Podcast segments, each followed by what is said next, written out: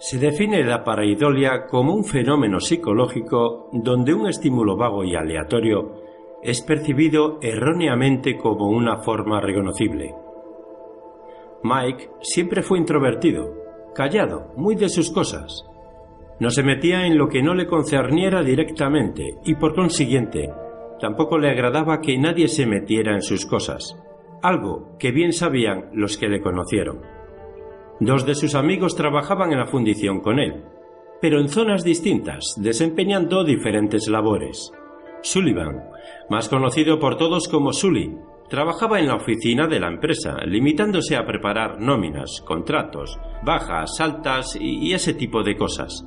Era sin lugar a dudas ese mejor amigo que todos tenemos. Ese amigo que está ahí en los buenos y en los malos momentos de nuestra vida. Si Mike sentía la imperiosa necesidad de sacarse algo de lo más profundo de su ser, siempre sería Sully quien le escucharía. Y luego estaba Tony, el divertido, el del chiste fácil, el que conseguía sacar al pequeño grupito esos pensamientos funestos provocados por la realidad de sus vidas. Tony se encargaba del material de desecho. Los tres solían salir juntos los fines de semana para tomar unas cervezas y despejarse del duro y ensordecedor ambiente de la fundición. Aquella tarde Mike durmió bastante, algo normal teniendo en cuenta lo cansado que había llegado del trabajo, más que de costumbre. La fundición era un oficio duro, pero Mike llevaba varios años allí y su cuerpo ya estaba hecho a aquel empleo tan físico. Cuando se levantó ya era muy tarde y no iba a ir a la cita con sus amigos, así que decidió ir a dar un paseo. Le gustaba mucho caminar en solitario y disfrutar del silencio de la noche en su ciudad. Así que salió de casa abrigado, pues tuvo la impresión de que refrescaría. Había un bulevar por el que le gustaba pasear y la noche se prestaba para ello. Al cabo de un rato se puso a pensar en un sueño que había tenido mientras dormía y se le ocurrió que, al igual que en algunas películas lo hacen esos superhéroes telepáticos, Estaría genial si pudiera cambiar las formas de los objetos simplemente mirándolos y con un ligero movimiento de mano.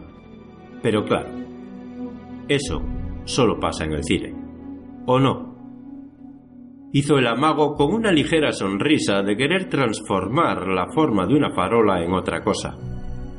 Obviamente, no ocurrió nada.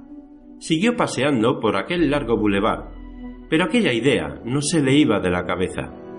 Pese a distraer su atención con otra cosa, su mente terminaba volviendo de nuevo a aquella idea. Algo así como cuando una canción muy pegadiza se instala en el cerebro y uno pasa varias horas oyéndola una y otra vez sin parar. Así que terminó por rendirse a la idea y empezó a soñar despierto, como si en realidad tuviese ese poder para cambiar las formas de las cosas, de los objetos. Y sin darse cuenta, había llegado al final del paseo y ya había dado la vuelta cuando a lo lejos, a unos 400 metros más o menos, divisó algo que no recordaba haber visto en su trayecto de ida. A medida que se acercaba, su nivel de sorpresa aumentaba. No daba crédito a lo que sus ojos veían. ¿Sería verdad o acaso era producto de su fantasiosa imaginación? En efecto, su imaginación era demasiado fantasiosa pero aquello era real. La farola había cambiado de forma. Ahora tenía la forma de un gato. Los pies eran dos bases que se hundían en el hormigón, con un cuerpo alargado, acabado en dos ramificaciones, simulando las patas delanteras del felino. En total no medía más de un metro de altura, acabando en la cabeza, de donde la luz salía de unos grandes y abrumadores ojos. Impresionado, estupefacto por lo sucedido, no sabía qué hacer, así que se tomó su tiempo para pensar. ¿Debía de aprovechar ese poder? ¿Contárselo a alguien? Y lo más importante, ¿sería ese su límite o podría hacer más cosas interesantes aparte de cambiar de forma los objetos? Definitivamente era hora de hablar con Sully.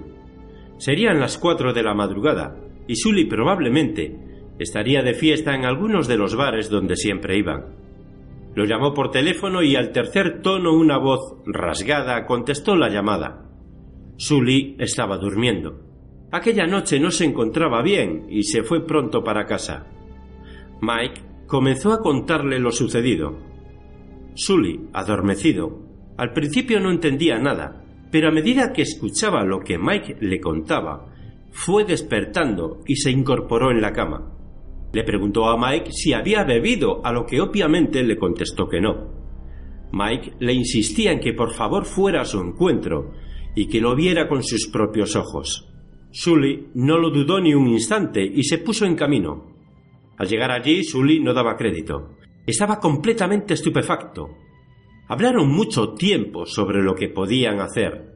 Hablaron de convertirse en superhéroes. Hablaron de ser buenos, de ayudar a las personas en la medida de lo posible, pero aún había demasiadas incógnitas. El amanecer estaba próximo, así que pensaron que lo mejor era intentar devolver la farola a su estado original. Quedaron la noche siguiente para hacer pruebas, para intentar transformar otros objetos. Así lo hicieron, y al igual que un panadero se hace mejor con la experiencia, Mike comenzó a tener nuevas y mejoradas habilidades. Pero algo había cambiado en él. Era fascinante todo el poder que tenía, pero al quinto día advirtió un dato importante. Cada vez que soñaba que tenía un poder, cuando despertaba podía hacerlo realidad tal cual en el sueño. Y al poco tiempo aumentó a tal nivel que incluso podía meterse en los sueños de otras personas y modificar su entorno para beneficio de todas ellas. Pero claro, como todos sabemos, todo gran poder conlleva una gran responsabilidad, y las cosas empezaron a desmoronarse, porque el bien de unos puede ser motivo del mal de otros. Bienvenidos a la Fricoteca. Comenzamos.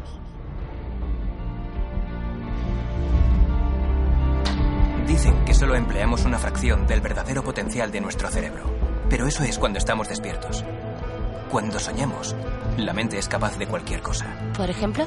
Imagina que diseñas un edificio. Conscientemente creas cada elemento, pero a veces parece que se crean solos. ¿Me explico? Sí, como si los descubrieras. Pura inspiración, ¿verdad? Bien, en un sueño, la mente hace eso continuamente. creamos y percibimos nuestro mundo simultáneamente. Nuestra mente lo hace tan bien que ni sabemos lo que está pasando.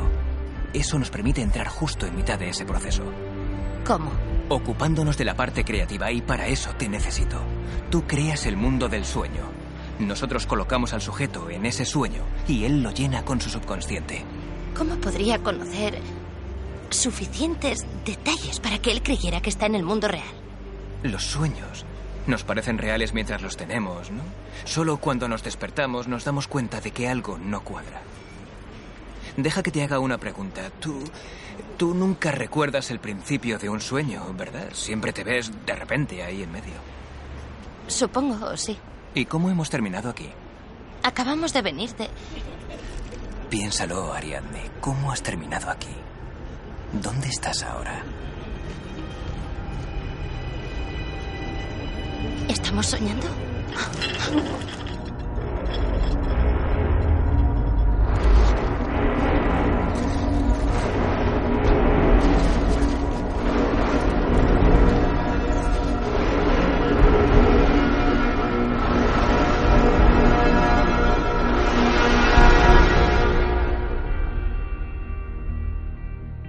Muy buenas, fricototes.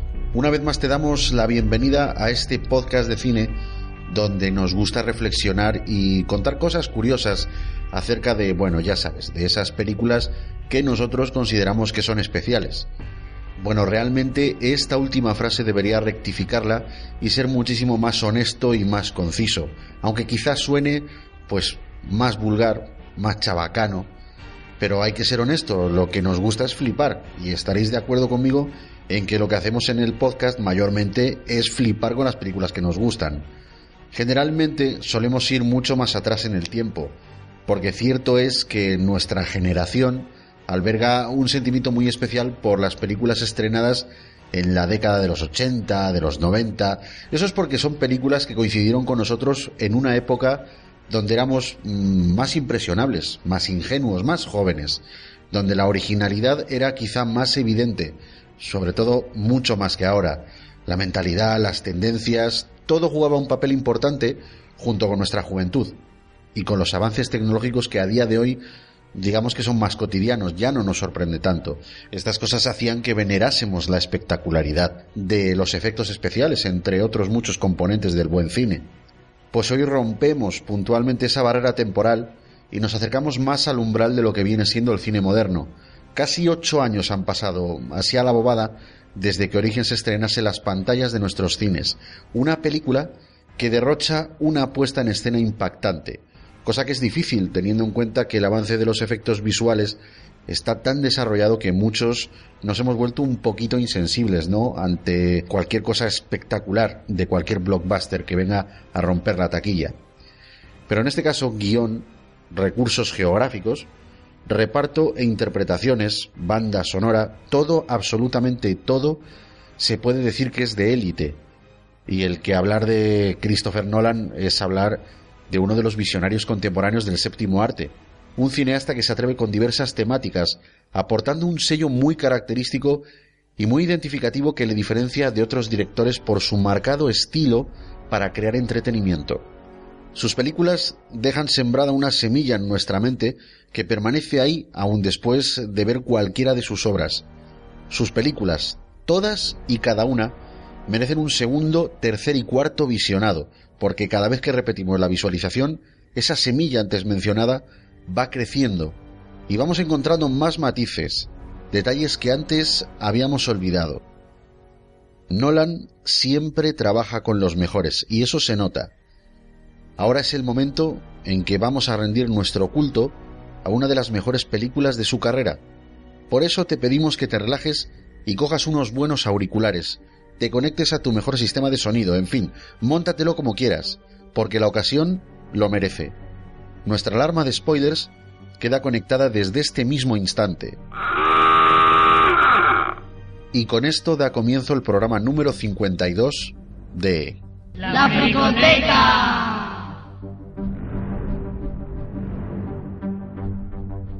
Es complicado destripar el cine de Christopher Nolan. De hecho, es muy jodido porque siempre se queda algo por contar, siempre queda algo en el tintero. Menos mal que esta inmersión la hago con mi compañero de aventuras, el increíble Mindfucker, amigo, compañero, podcaster e intérprete. Vosotros ya le conocéis, el señor Lord Luis Incisus. Muy buenas, Iñaki, muy buenas a todos, queridos fricototes. Déjame que te haga una pregunta, Luis. ¿Tú has intentado alguna vez hacerle un origen a alguien? Eh yo creo que todos, en mayor o menor medida, hemos intentado hacer un origen a alguien. Es decir, implantar una idea tuya. Sí, sí. Y que parezca que es de otra persona. Sí, yo creo que, además en España yo creo que somos mucho de eso, ¿no?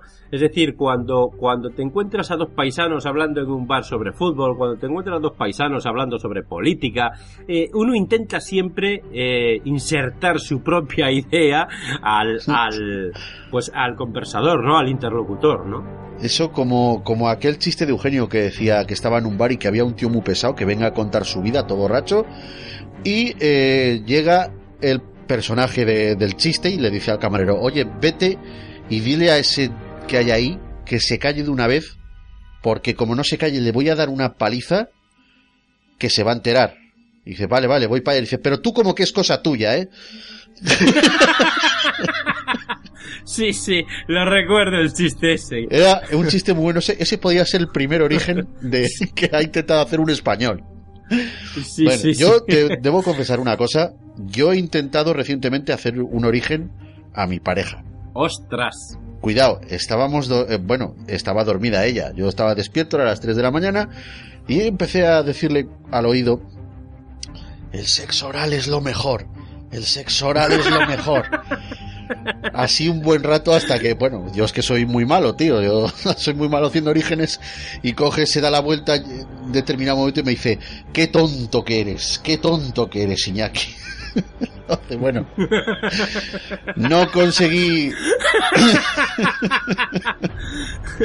no conseguí el origen. Pero qué tonto.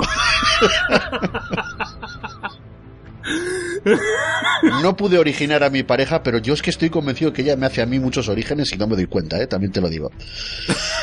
Así que bueno. Pues eh, a mí ya me conoces, querido Fricotote, pero por ser educado me presentaré de nuevo.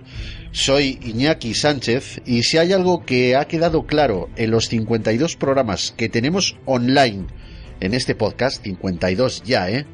Si hay algo que ha quedado claro es que a mí no hay que hacerme ni puñetero caso, vamos, eso no tengas la menor duda. Pero lo que sí que puede ser creíble, con cierto rigor, debo añadir, es el cine que va a venir a nuestros hogares. Te lo contamos en la siguiente sección. Lanzamientos en formato doméstico. Pues abrimos el mes de los estrenos de junio de 2018 con la esperadísima Casper, que por fin el miércoles 6 de junio se estrena en Blu-ray en España, aquella película del 95, protagonizada por Cristina Ricci, Bill Pullman y ese desaparecido de Bonsawa que no hemos vuelto a saber de él. Pues bueno, es una película que ya la vamos a tener por fin en España en 1080 píxeles y hay una cosa, Luis, que me llama muchísimo la atención de esta distribuidora de la Universal y es que normalmente las ediciones Blu-ray suelen tener pues chorrocientos mil pistas de sonido de audio, ¿no? Y me llama mucho la atención que Casper también viene en japonés.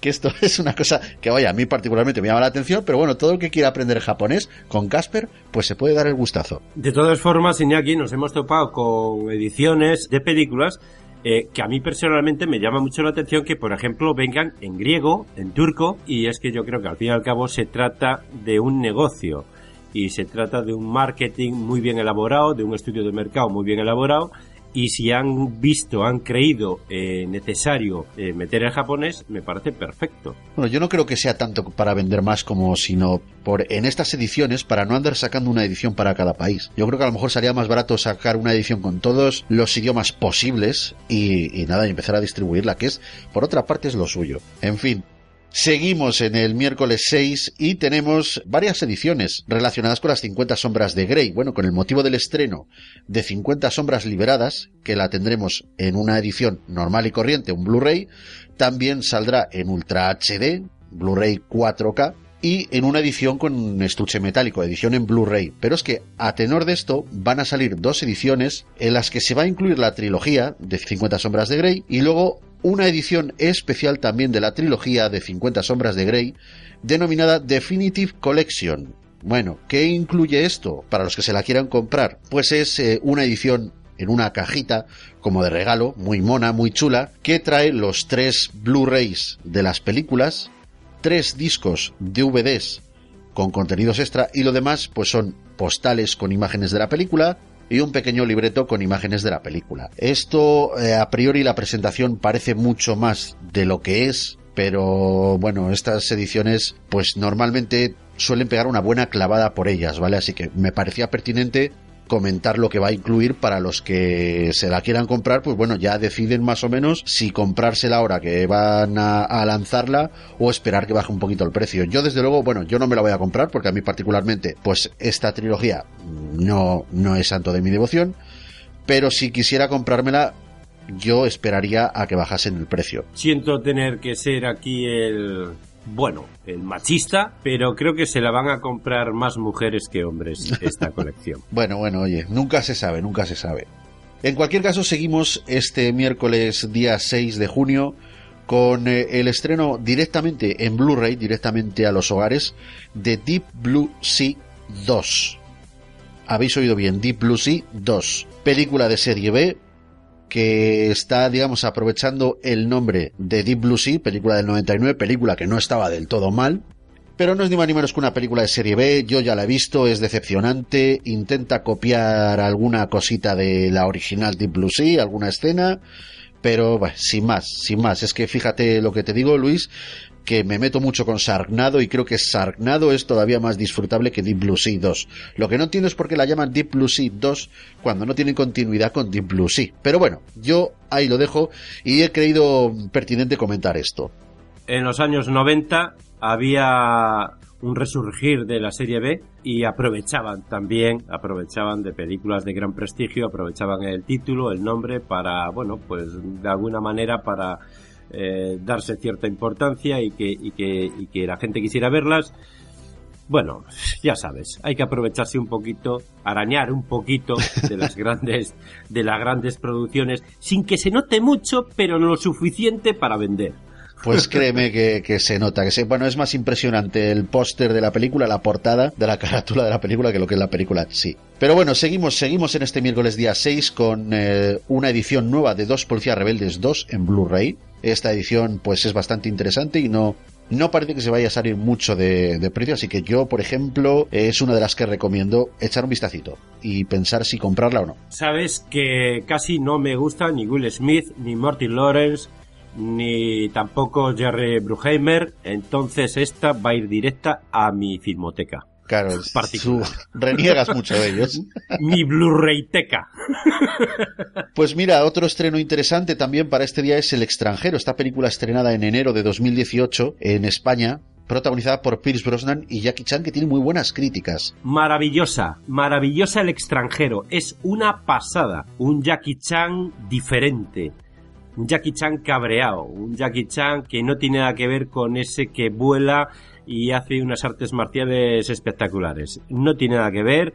Un Chris Brosnan, que ya sabes lo que opino de Chris Brosnan en, 007, pero nada que ver. Espectacular interpretación de Brosnan y espectacular interpretación de Jackie Chan. Luego tenemos la película de animación eh, Escuadrón Suicida, Consecuencias Infernales, película de animación, ¿vale? Nada que ver con el universo cinematográfico de DC que estamos viendo en los cines. También eh, saldrá en Blu-ray eh, Jason y los Argonautas. Aquella película de 1963, pues tendremos una edición en Blu-ray que sale este miércoles día 6. Esto me encanta. Y por último, el miércoles 6 tendremos The Florida Project, aquella película de cine independiente, dirigida por Sean Baker y protagonizada, entre otros, por un genial Willem Dafoe que aquí está, que se sale. De hecho, tuvo una nominación a los Oscar como mejor actor de reparto. Es una película que es muy interesante y, recomiendo. Yo la vi en su día y está francamente bien, muy interesante. Y pasamos con esto al jueves día 7, donde tendremos el estreno de Ayer, Hoy y por siempre, con James Caan y Bette Midler. También aquella película de Luis Bruñuel, Belle de Jour, en una edición 50 aniversario. El Valle de los Placeres, dirigida por Russ Meyer, acordémonos que es aquel eh, cineasta estadounidense que hacía eso que se denominaba sexploitation, ¿vale? Ese porno softcore, ese gran maestro, uno de sus importantes títulos de estreno en, en Blu-ray. Y esta sé que te va a gustar, Luis, porque este jueves día 7 también, coincidiendo con estos estrenos, llega encerrado aquella película de Sylvester Stallone. Es impresionante esta película. La de veces que la habré visto, esta película no envejece. Espectacular, muy buena. Me ha gustado siempre muchísimo. Pues por fin la vamos a tener en Blu-ray. También el mismo día en que se estrena una edición en alta definición de La Cruz de Hierro, aquella película de James Coburn, y otra película, otro clásico del terror, La leyenda de la casa del infierno, de 1973, un, otro peliculón que va a ver la luz en alta definición el día 7. También ese mismo día tendremos Lemmy contra Alfabil y una edición en Blu-ray de Los Tres Mosqueteros. ¿Cuál de ellas, de las muchas ediciones de Los Tres Mosqueteros? Pues nos referimos a la de Richard Lester, ¿vale? La del 74. Michael York, Richard Chamberlain y compañía. Efectivamente. Mira, otra, otra gran película del cine clásico, y nunca mejor dicho, es clásico donde los haya, es Nosferatu. Nosferatu, aquella película de terror con el conde Orlok, película de 1929, también la tendremos por fin en Blu-ray. Yo me muero de ganas por ver qué han hecho con, esta película, cómo la han remasterizado, porque además es una edición bastante interesante. Es una edición que viene con un Blu-ray, o sea, la película en alta definición, y dos DVDs, con bueno, algunos, algunos extras y tal. Y yo creo que a todo amante del cine clásico le puede resultar una edición muy interesante. Yo creo que hay tres películas eh, en la historia del cine que deberían verse sí o sí. Una de ellas es Nosferatu. La otra es la primera versión que se hizo de los últimos días de Pompeya, que si no recuerdo mal fue de 1913 o por ahí, más o menos. Una película muda eh, relatando la historia de los últimos días de Pompeya. Y por último, y no menos importante, eh, la película de Metrópolis. Yo creo que estas pues tres fíjate películas... Tú que yo pensaba que ibas a decir Faust, la venganza está en la sangre. Esa va en cuarto lugar. Lo has pillado. sí, sí, yo creo que estas tres películas todo buen cinéfilo debería verlas. Yo creo, ¿eh? Hay más, ¿no?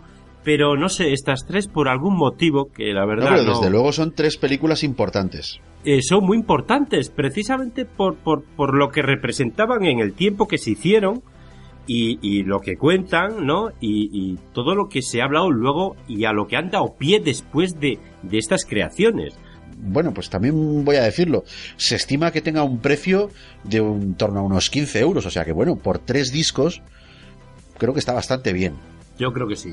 Creo que está bastante bien. Bueno, seguimos, seguimos en este jueves día 7 de junio con eh, la producción Proyecto Swap, una película de, bueno, un thriller de ciencia ficción protagonizada por Mickey Rook, pero directamente a videoclubs.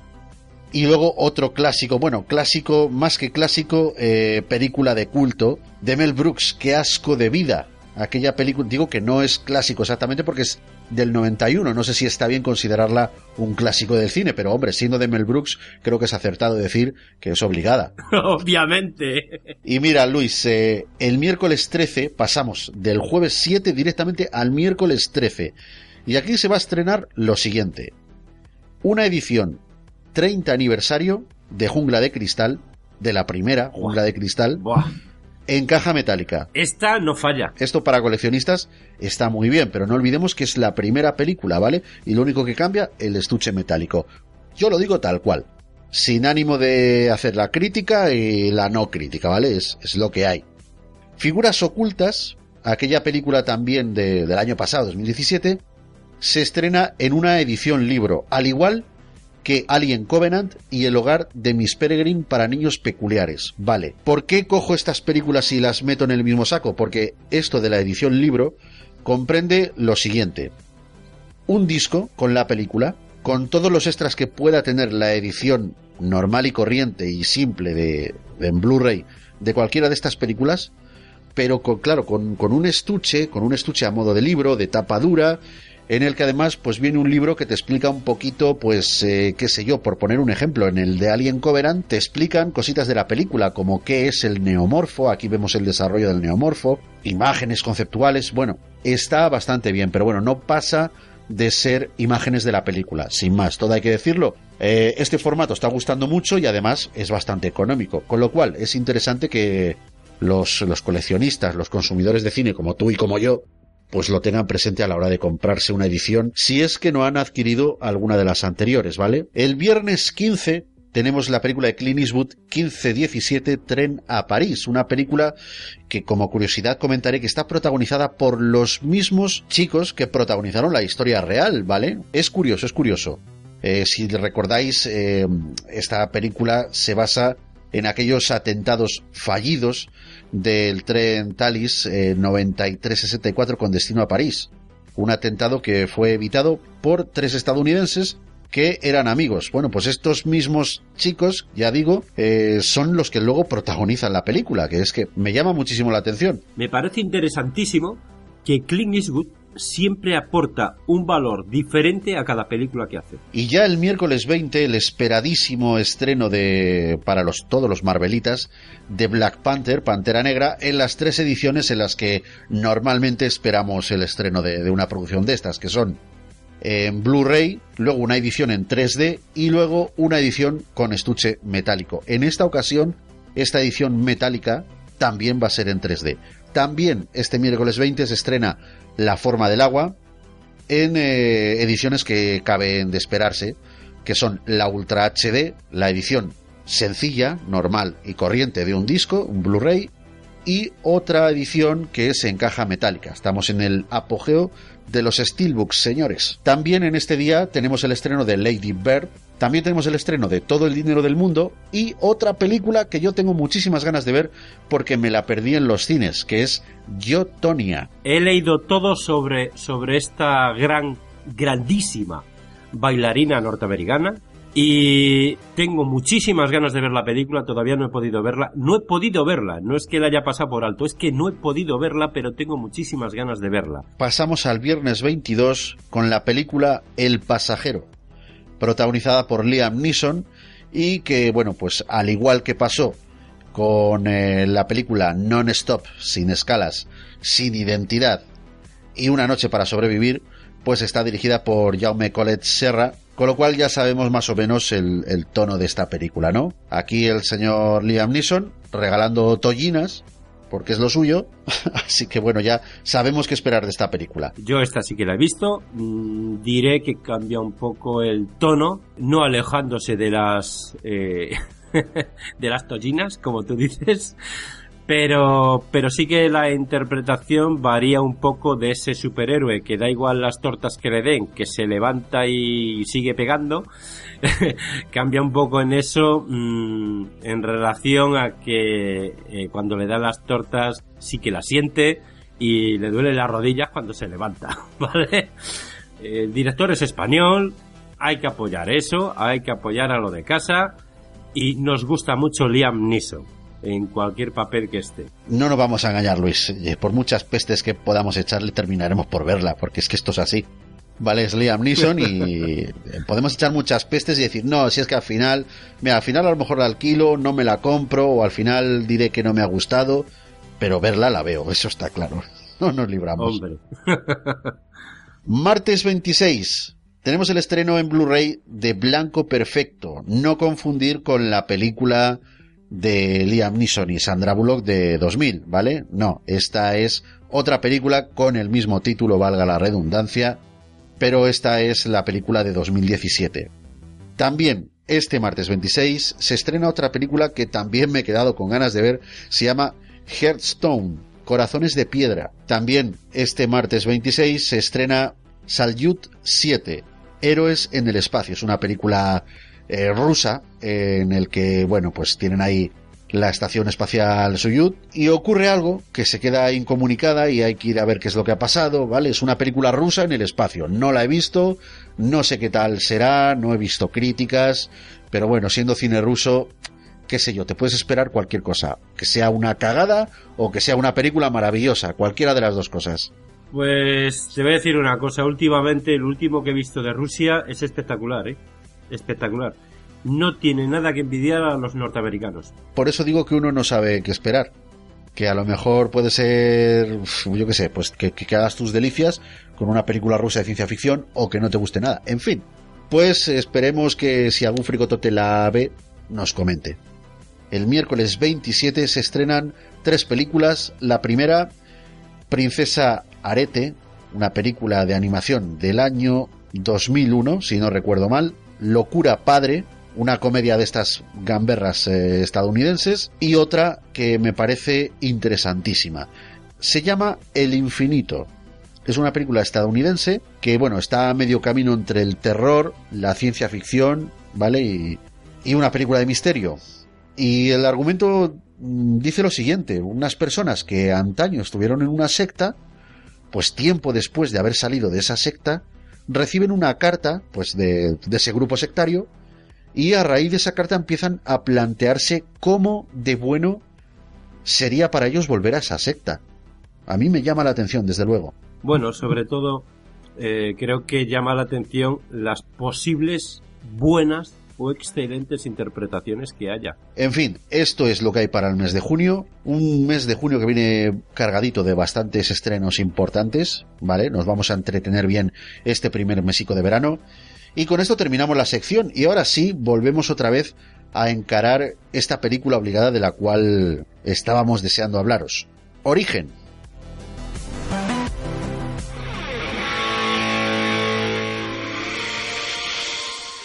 Ira, rabia, dolor, tristeza, alegría, sonrisa, risa, miedo, terror, pavor, angustia son solo algunas de las sensaciones y sentimientos que te puede proporcionar el cine. Pero no todo en el cine es igual ni a todos nos causa el mismo efecto la misma obra. Pero en ocasiones existen algunas películas que sí consiguen eso. Hacen que nos evadamos por completo de nuestra propia realidad, haciendo que nos sumerjamos en ese mundo maravilloso, terrorífico o divertido, creado por esos fantásticos guionistas y llevado a la pantalla por estupendos directores y genios de la interpretación para hacer que durante dos horas seamos partícipes de esa genialidad desde nuestra butaca. Y es entonces donde se hace la magia, y esa película se convierte en una, película, obligada. Sinopsis. Don Cobb es un hábil ladrón, absolutamente el mejor en el peligroso arte de la extracción robando invaluables secretos del fondo del subconsciente durante el estado del sueño, cuando la mente se encuentra más vulnerable. La extraña habilidad de Cobb lo hace un codiciado jugador en este nuevo mundo de espionaje corporativo.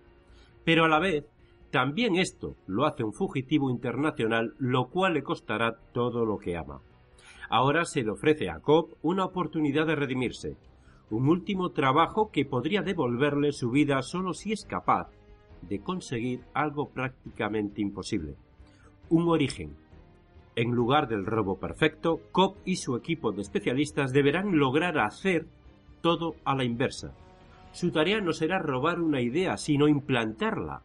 Si lo logran, Cobb podría dejar su vida de fugitivo para siempre y recuperar a su familia pero ningún cuidadoso planeamiento o experiencia podrán preparar a este equipo para enfrentarse al más peligroso enemigo que parece predecir cada uno de sus movimientos. Hay algo que deberías saber de mí. Estoy especializado en un tipo de seguridad muy específico. En la seguridad del subconsciente. Está hablando de sueños.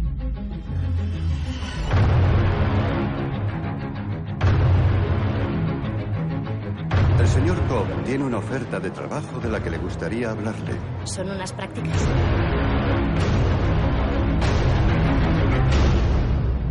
No exactamente. Creamos el mundo del sueño. Introducimos al sujeto en ese sueño. Y este lo llena con sus secretos. Y usted irrumpe y los roba. Bien. No es estrictamente legal. Se llama Origen. Estoy listo.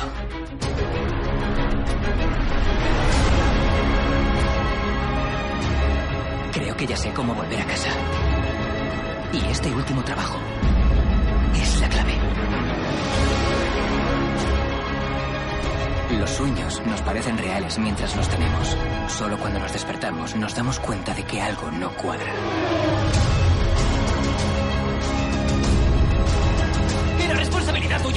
Preparados para esto!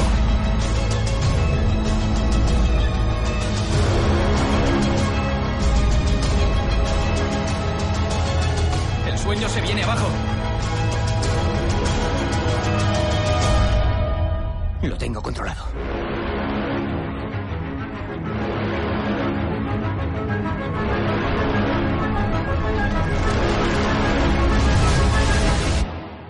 Sinceramente, eso espero.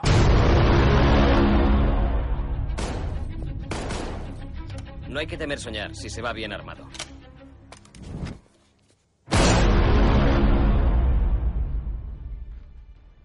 Personajes principales. Pues eh, es curioso que en el año 2010 Origen se distribuyese en muchas salas españolas en el formato de 35 milímetros. En otras tantas se distribuyó en un formato digital que es exclusivo de IMAX. Pero en la mayoría de las salas de cine mm, su distribución fue proyectada en digital HD. Su productora, distribuidora original y nacional fue Warner Bros. Pictures y su doblaje para España se realizó en los estudios Sound Dub, un estudio de doblaje dedicado con sedes en Madrid, Barcelona y Santiago de Compostela. Origen requirió que se utilizasen estas tres sedes para recrear momentos puntuales en el doblaje y así recrear bien todas las características técnicas que la película requería para cumplir las exigencias del sonido. El director de doblaje fue Xavier de Llorens y el reparto que tenemos fue el siguiente. Dominique Domkop, que fue encarnado por Leonardo DiCaprio, un maestro de la extracción de información mediante el entorno onírico. Su profesionalidad le ha hecho popular en el mundo del espionaje industrial, pero ahora está en horas bajas, ya que la muerte de su esposa le ha generado un sentimiento de culpabilidad que no hace sino entorpecer lo que mejor se le da. Hecho por el cual no debe de ejercer el rol de arquitecto en un sueño, ya que esa culpabilidad que siente es proyectada por su subconsciente en los sueños traicionándole constantemente. Su mayor anhelo es volver a ver a sus hijos, pero la muerte de su mujer ha propiciado que viva como un fugitivo huyendo de los Estados Unidos, y no podrá reunirse con sus niños hasta que logre poner en orden su situación. La misión que Saito le propone le ofrece la posibilidad de limpiar su nombre y regresar a su hogar, de modo que no tiene más remedio que reunir a su equipo para llevar ese trabajo a cabo. La voz de DiCaprio en España es la de David Robles, este actor de doblaje tiene una voz que habitualmente está asociada en nuestro país con Jared Paladecki, James Van Ethan Hawke y Cillian Murphy. Nunca te ha gustado tu despacho, ¿no?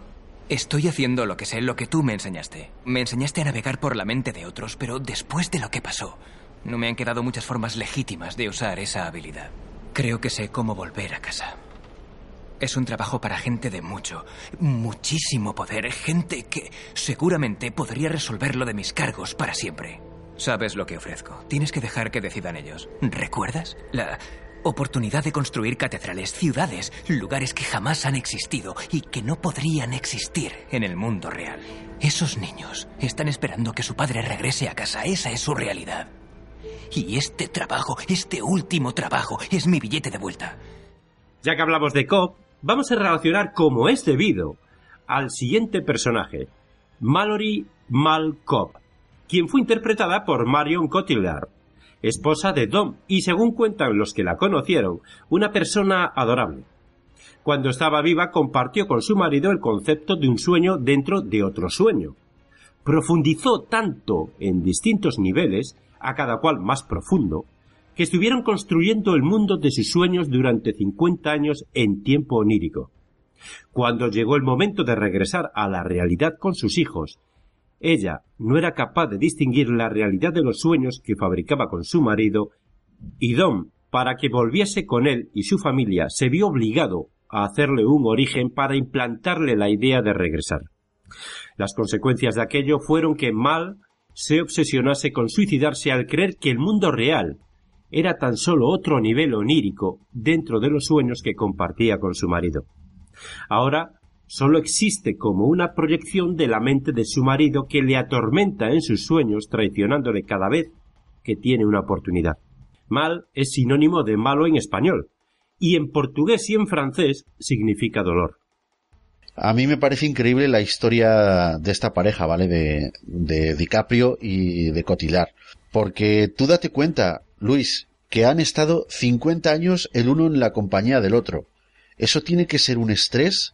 O sea, tú imagínatelo. 50 años sin más compañía que tu pareja. A ver, que yo no digo que sea mala compañía. Digo que las personas, para no volvernos un poquito locas, necesitamos relacionarnos, ¿no? Y estos, vale, que sí, en tiempo onírico han estado en sueños, pero para ellos han pasado 50 años en los que están el uno con el otro.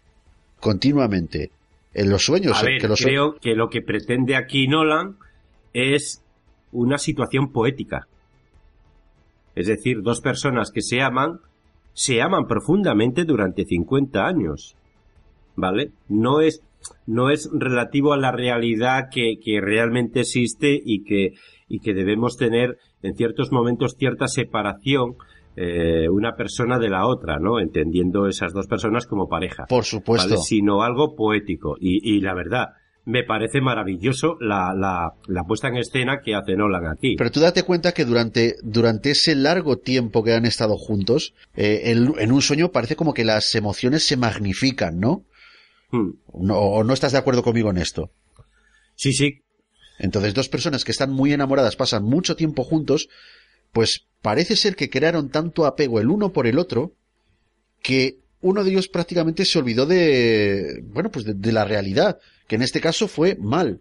O sea, cogió la, la peonza, su tótem, y lo metió en una caja fuerte, y es cuando Dom le, le hizo el origen, ¿no? La puso ahí a, a, bailar y no se paraba nunca. Claro. Esto lo hizo para que ella quisiera abandonar el mundo de sus sueños eh, en plan, oye, bueno, sí, que esto está muy bien, pero que tenemos que volver con nuestros hijos. Y claro, ¿cómo abandonas el sueño? Pues si mueres en el sueño, te despiertas en la realidad, ¿no? Habían profundizado tanto en los sueños que era eh, abandonar un sueño, abandonar otro sueño. Había tantos niveles que cuando le hizo el origen a su esposa, esta ya no sabía dónde empezaba la realidad y, dónde terminaban los sueños, de tal manera que cuando estaban en la realidad terminó suicidándose. O sea, me parece muy fuerte, me parece brutal y muy elaborada esta historia de amor, culpabilidad, porque luego el, el sentimiento de culpabilidad que arrastra DiCaprio es prácticamente lo que da sentido a toda la película, el porqué de muchas cosas, por qué él no construye, por qué van a buscar otro arquitecto, por qué se complica todo, pues porque esa proyección de su mujer eh, culpándole de su muerte le persigue, le atormenta. Me parece que está curradísimo y es uno de los recursos argumentales mejor elaborados de la película.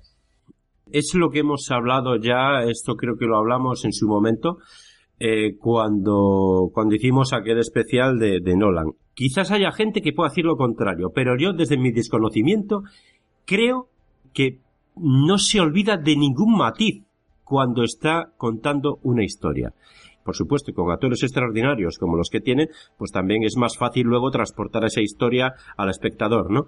Pero fíjate, él plasma en un guion todos esos sentimientos, ¿vale? Los sentimientos de ella, los sentimientos de él, la, luego la culpabilidad y todo eso perfectamente contado y perfectamente expuesto en la puesta en escena espectacular, tío. Es impresionante. Claro, es que date cuenta que luego los sueños, todos esos sentimientos no los controlas. Entonces estás a merced de, uf, que pueda pasar de todo, ¿no? Efectivamente. En fin, pues eh, como es habitual, la voz de Marion Cotillard en esta película es la de Sarah Dahan, una actriz de doblaje que también ha prestado su voz y su acento a Gal Gadot como Wonder Woman, a Audrey Tattoo Numi Rapace y a Sandy Newton. ¿Qué haces tú aquí? Sé quién eres. ¿Qué haces aquí? ¿Tú qué vas a entender? ¿Sabes lo que es amar a alguien? Ser la mitad de un todo. A ver si entiendes esto. Estás esperando un tren. Un tren que te llevará muy lejos. Sabes dónde quieres que ese tren te lleve, pero no dónde te va a llevar. Pero no te importa. ¿Cómo puede no importarte dónde te lleve ese tren? ¿Cómo has podido traerla aquí, Dom? Bueno, pues eh, seguimos con Joseph Gordon-Levitt, que interpretó a Arthur, quien es claramente el miembro más sobrio del equipo. Es el encargado de la seguridad de la misión, así que debe de investigar previamente al sujeto para poder planear las estrategias necesarias para la protección del grupo en la fase onírica. Eso le hace conocedor de trucos y artimañas de arquitectura paradójica y técnicas de lucha que no dudan emplear si la ocasión lo requiere. La voz del personaje en nuestro país es la de Manuel Jimeno, una voz que también podemos oír en boca de actores como Evan Peters, en la serie American Horror Story mismamente, Robert Pattinson, Justin Timberlake, Dominic Cooper o Shia LeBouf. Tendría que ser un 747, porque en un 747 el piloto está arriba y la cabina de primera está en el morro, así que nadie tiene que cruzarla, pero habría que comprar toda la cabina, azafata de primera incluida. Fisher ha tenido un extractor que ha enseñado a su subconsciente a defenderse, así que su subconsciente está militarizado. Debería haberlo visto en la investigación, lo siento. Tranquiliza. Ya nos las hemos visto con subseguridad antes. Tendremos más cuidado y ya está. ¿Hablas en serio? Un espacio onírico sin construir. Solo subconsciente puro e infinito. No hay nada ahí, salvo lo que haya dejado atrás alguien que comparta el sueño y que haya estado atrapado allí antes, que en nuestro caso eres tú. Tom Hardy interpretó a Ames. Dentro de los roles que se asignan para llevar a cabo las misiones de extracción de información, Ames ocupa el lugar del falsificador, Se ocupa de adoptar y copiar la identidad de otras personas en el sueño, y así se hace pasar por ellos. Su arte es el engaño, y conoce las argucias más útiles para que su labor sea lo más eficaz. En esta ocasión, la voz de Edward Itzard es la que oímos en la versión en castellano, una voz reconocible por estar asociada con Jonathan Skites, Robbie Amell y su primo, Stephen Amell. Los buitres están al acecho, y cuanto más enferma Maurice Fisher, más poderoso se hace Peter Browning. He podido observar a Browning detenidamente, adoptar su apariencia física, estudiar sus gestos, etcétera, etcétera. En la primera capa del sueño puedo hacerme pasar por Browning y sugerir conceptos al consciente de Fisher. Luego, cuando lo llevemos a un nivel más profundo, su propia proyección de Browning debería darle esa misma información. Exacto. Es la única forma de que arraigue, ha de parecer suya. Tu condescendencia, como siempre, es de agradecer, Arthur. Gracias. Yusuf estuvo interpretado por Dilip Rao, el químico del equipo. Para que se pueda profundizar a distintos niveles oníricos, un sueño dentro de otro, explicamos ya antes, hace falta sedación. De lo contrario, los sueños se vendrían abajo y los individuos se despertarían por cualquier factor externo, como pérdida de equilibrio, un fuerte ruido o, los o lo que ellos llaman una patada. Y teniendo en cuenta que dentro del sueño van a tener que ir en vehículos y afrontar sorpresas inesperadas, conviene que un químico les acompañe en la misión. En la versión en castellano podemos oír a este personaje en la voz de Pablo Gómez, voz habitual de David Butler, Colin Donnell y Sebastian Tillinger.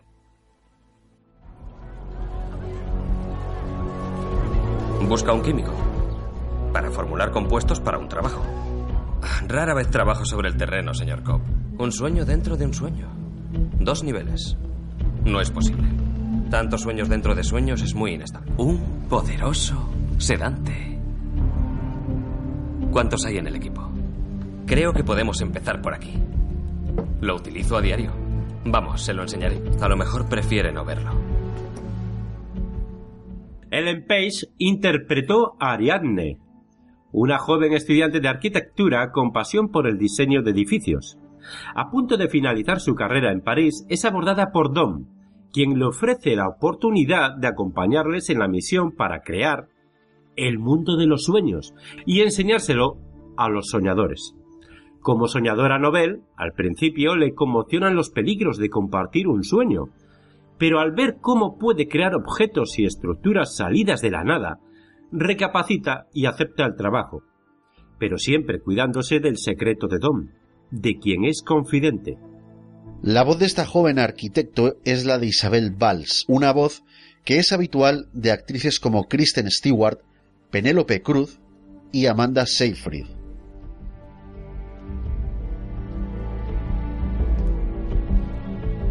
¿Estabas intentándolo por tu cuenta? estaba trabajando en mi tótem. Una solución elegante para no perder la noción de la realidad. Cada nivel corresponde a la parte del subconsciente del sujeto a la que intentamos acceder. Así que el primer nivel será un hospital para que Fisher lleve a su padre. Ah, no puedes construir porque si tú conoces el laberinto, ella también. Y sabotearía toda la operación. Cobb, ¿lo saben los demás? Debes avisarles si está empeorando. Saito, que fue interpretado por Ken Watanabe, un empresario de alto nivel cuya competencia amenaza sus negocios. Se ve obligado a contratar al equipo de Cobb para que le originen una idea al legítimo heredero de su competidor. La idea que deben implantarle es que desea acabar con el imperio financiero que su padre ha construido. Una tarea que no será fácil, y por ello acompaña al equipo como mero turista. Para convencer a Cobb de que realice la misión, le ofrece como pago retirar todos los cargos por los que se le acusa en Estados Unidos, y de ese modo poder volver a casa con sus hijos. La voz de Saito en nuestro país es la de su actor de doblaje habitual, Toru Tanabe, un actor de doblaje natural de Japón y con residencia en Alemania, que además de ser multilingüe y barítono, es, junto con Sarah Dahan, el único actor de doblaje con acento que encontramos en origen. Este cantante japonés también ha doblado a Ken Watanabe en la versión alemana. Es decir, que tanto en esa versión como en la versión en castellano es doblado por, por el mismo actor de doblaje. Tanto su voz como su marcado acento son inconfundibles, y pese a no gozar de una amplia experiencia en el doblaje nacional, también hemos podido oír su voz en boca de actores como Masato Arada en El último Samurai de 2004, donde también prestó su voz a Ken Watanabe, y a Byung-Hun Lee en Los Siete Magníficos de 2016. Robert Fisher, heredero del grupo energético Fisher-Moore. Eso no es asunto suyo. Somos la única empresa que les separa de la absoluta supremacía energética. No podemos seguir compitiendo. Pronto controlarán el suministro de energía de medio mundo. Se convertirán en una nueva superpotencia. El mundo necesita que Robert Fisher cambie de opinión. Se rumorea que la relación es muy complicada. Sería posible si me referencias adecuadas.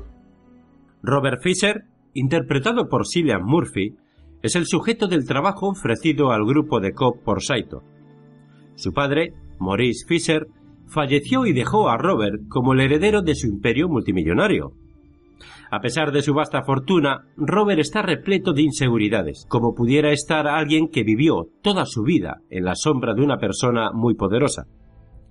La causa del miedo era no poder seguir y continuar con el gran legado de su padre, razón por la que Cobb y su equipo tienen la tarea de implantar en su subconsciente un origen, método por medio del cual la víctima toma una idea de lo más profundo de su mente y lo hace presente en la realidad. Este personaje cuenta con la voz en castellano de Roger Pera, otro actor de doblaje a quien valoramos mucho en este podcast y que habitualmente asociamos su voz a los actores Ryan Phillip, Toby Maguire y Matt Damon. Tengo muchas cosas en la cabeza. Ah, lo siento. eh, ¿qui- ¿Quién ha dicho que era? De seguridad. Trabaja para el hotel. Está hablando de sueños. Está hablando de extracción. No es real. Puede sacarme de aquí. Joder, ¿pero qué está haciendo? Si esto es un sueño. Si me suicido, me despierto. Oh, había. Había muchos disparos y. y llovía. Tío Peter. Dios mío, nos han secuestrado. En la parte de atrás de una furgoneta. Algo que ver con una, una caja fuerte. Michael Caine, uno de los actores fetiche del director, interpreta a Miles, suegro y mentor de Cobb y profesor de arquitectura en la Universidad de París. También es el tutor legal de los hijos de Dom y Mal. Su voz en la versión en castellano es la de Juan Miguel Cuesta, otro veterano de la profesión ya retirado que ha prestado su voz a lo largo de su carrera a Donald Sutherland, Ian McKellen o Big Winner. No hay sitio para pensar en ese cuchitril. ¿No es un riesgo que estés aquí? En tu caso se las arreglarían para hacer una excepción. ¿Qué estás haciendo aquí, Dom? Va a hacer falta algo más que el peluche de turno para convencer a esos críos de que aún tienen un padre. Has venido a corromper a uno de mis mejores alumnos. Entonces, ¿quieres que deje que otro te acompañe en tu fantasía? Dinero, diseñalos tú mismo. Vuelve a la realidad, Dom. Por favor. Peter Browning estuvo interpretado por Tom Berenger, otro genial y veterano actor que interpreta al tío y padrino del heredero Robert Fisher. Aparentemente un hombre de confianza en la familia, pero siempre en la sombra, cuya presencia en la película hace sospechar fácilmente que pueda tener intenciones ocultas a la hora de heredar. Un sujeto importante a tener en cuenta para llevar a cabo Origen con éxito. Jaume Comas fue el encargado de ponerle voz en nuestro país, un profesional de la locución que también ha prestado su voz habitualmente a Richard Jenkins y a Bill Nighy. Esos cabrones llevan dos días torturándome. Tienen a alguien con acceso al despacho de tu padre y quieren abrir la caja fuerte. Pensaban que yo sabría la combinación, pero no la sé. Maurice me dijo que cuando falleciera tú serías el único que podría abrirla. A lo mejor sí, tú ¿No sabías que era una combinación? Una combinación significativa de, de números relacionada con tus, tus experiencias con Maurice. Tal vez tras la muerte de tu madre. Bueno, las emociones no eran su fuerte. Maurice Fisher estuvo encarnado por el fallecido actor Pete Postlethwaite. En la película le vemos como el enfermo, senil y moribundo hombre que en su día construyó un importante negocio que le llevó a la cumbre financiera de su empresa energética. Tan solo le queda esperar a que su hijo Robert, con quien ha tenido una relación difícil desde siempre, tome el control de la misma. La voz en castellano es la de Luis Marco, un actor de doblaje que ha prestado su voz en innumerables producciones, de entre las que puedo destacar a Mark Addy en La máquina del tiempo, por ejemplo, a Kevin McNally, que interpretaba al pirata Gibbs en Piratas del Caribe, no sé si os acordáis, y en ocasiones a Michael Byron. Robert, ya te... Maldita sea. Espera, pues venga, pásamelos, pásamelos. Nunca, nunca, jamás, nunca, nunca hagas lo que yo te diga. Déjalo. Aquí. Aquí. Aquí. No. No, no, no, no. Fue una decepción. Que lo intentaras. Curiosidades. Vamos ahora a contar algunas curiosidades de esta película que se estrenó en julio de 2010, concretamente el día 8 en Inglaterra y el 16 en Estados Unidos. En México y Argentina se estrenó el 23 y 29 respectivamente. Aquí en España tuvimos que esperar hasta el 6 de agosto para tenerla en los cines. Como su director es inglés, lógicamente quiso que se estrenase antes en su país que en el resto del mundo. Tuvo un presupuesto de 160 millones de dólares. El primer fin de semana de su estreno recaudó 2 millones de dólares en 3.792 salas de cine estadounidenses. Solo en los Estados Unidos llegó a recaudar 292 millones de dólares y a nivel mundial tuvo una recaudación total de agárrate los machos 825 millones 532.764 dólares, a los cuales hay que añadir los beneficios obtenidos de las ventas en formato doméstico, DVD y Blu-ray, en sus múltiples ediciones. Una película que está galardonada con cuatro premios Oscar a la mejor fotografía, mezcla de sonido, mejor edición de sonido y mejores efectos visuales, y tres premios BAFTA al diseño de producción, al mejor sonido y efectos especiales. De entre las nominaciones que Origen tuvo en la gala de los Oscar, destaca la de mejor banda sonora, guion original y dirección artística. En los Globos de Oro y los premios BAFTA destacan sus nominaciones a las categorías de mejor película, mejor director, mejor banda sonora y mejor guion. Y según ABC, ocupó el tercer puesto entre las películas más taquilleras de 2010 superada solamente por Toy Story 3 y Alicia en el País de las Maravillas, la de Tim Burton. A día de hoy aún se mantiene dentro de las 50 películas de todos los tiempos que más dinero han recaudado a nivel mundial. En cuanto a la crítica, según Rotten Tomatoes, la crítica especializada le da un 86% de votos positivos y la audiencia normal, la audiencia general, un 93% de votos positivos. ¿Qué quiere de nosotros? Origen. ¿Es posible? Claro que no. Si pueden robar una idea de la mente de alguien, ¿por qué no podrían introducirla? Vale, introduzco una idea en su cabeza. Yo le digo, no piense en elefantes. ¿En qué piensa? ¿En elefantes? Exacto, pero no es una idea suya porque sabe que se la he dado yo. La mente del sujeto siempre puede dar con la génesis de la idea. La verdadera inspiración no se puede fingir. Eso no es cierto. ¿Puede hacerlo? ¿Me está dejando elección? Porque puedo hallar el modo de arreglar las cosas con Cobol. Entonces tiene elección. Y elijo marcharme. ¡Eh, señor Cobb! ¿No le gustaría volver a casa? ¿A Estados Unidos? ¿Con sus hijos? Eso no está a su alcance. Ni al de nadie. Igual que Origen, ¿verdad? Eh, la primera curiosidad que os voy a contar tiene que ver con la sección anterior, la de los personajes principales. Si hacemos un repaso por los nombres de estos, tenemos lo siguiente. El extractor se llama Dom, el sujeto se llama Robert, el falsificador se llama Ames, el hombre clave se llama Arthur, la saboteadora se llama Mal, el cliente se llama Saito. Sabéis por dónde voy, ¿verdad? Si cogemos las iniciales de estos personajes y las agrupamos en una palabra, obtenemos Dreams, que en español significa sueños. Y si le añadimos Peter, Ariadne y Yusuf, queda Dreams Pay. Algo así como los sueños rentan.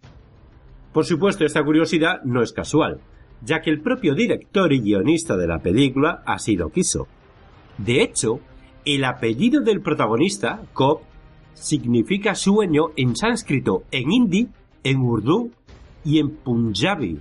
Yusuf es la forma arábiga de Joseph, un personaje de la Biblia que tenía el don de interpretar los sueños. También se puede jugar a las múltiples interpretaciones con esto. Y ya que hablamos de interpretaciones, son muchas las que hacen referencias al anime dirigido por Satoshi Kon, Paprika del 2006, que a su vez se basa en la novela homónima de 1993 escrita por Yasutaka Tsutsui. Christopher Nolan también utilizó el apellido Cobb para llamar así al protagonista de su primera película, Following, de 1998. Además, este personaje tenía un oficio similar al protagonista de origen, era ladrón. Hay un total de cuatro nominados a los Oscars dentro del reparto. Tom Berenger por Platoon, 1986, ¿lo recordáis? Pete Postlewhite por En el nombre del padre de 1993, gran película también, por cierto. Ken Watanabe por El último samurái del 2003 y Ellen Page por Juno del 2007. Y tres ganadores, Michael Caine por Las normas de la Casa de la Sidra de 1999, Marion Cotillard por La vida en rosa del 2007 y Leonardo DiCaprio por El renacido 2015. En la gala de los Oscars de 2008, Ellen Page y Marion Cotillard compartieron nominación a la mejor actriz. ¡Qué casualidades!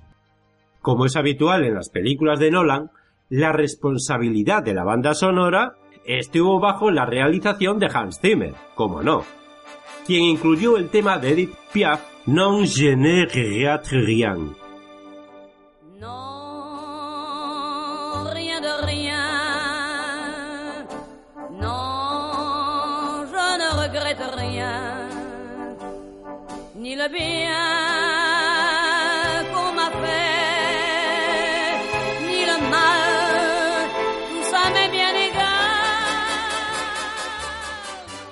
Hans Zimmer explicó en varias entrevistas que esta canción le sirvió de inspiración en gran parte de su labor compositiva para los temas de la banda sonora. De hecho, la película dura unas 2 horas y 28 minutos, una referencia a dicha canción que dura 2 minutos y 28 segundos. La película biográfica de la artista fue protagonizada por una actriz del reparto de origen, Marion Cotillard, que como ya hemos dicho, ganó el Oscar por su interpretación.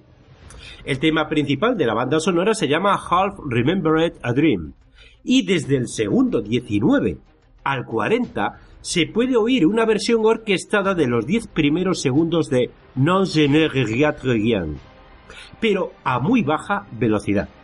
Hans Zimmer quiso aludir que eso se debe a que en el mundo de los sueños el tiempo transcurre mucho más despacio. Porque nunca es solo un sueño.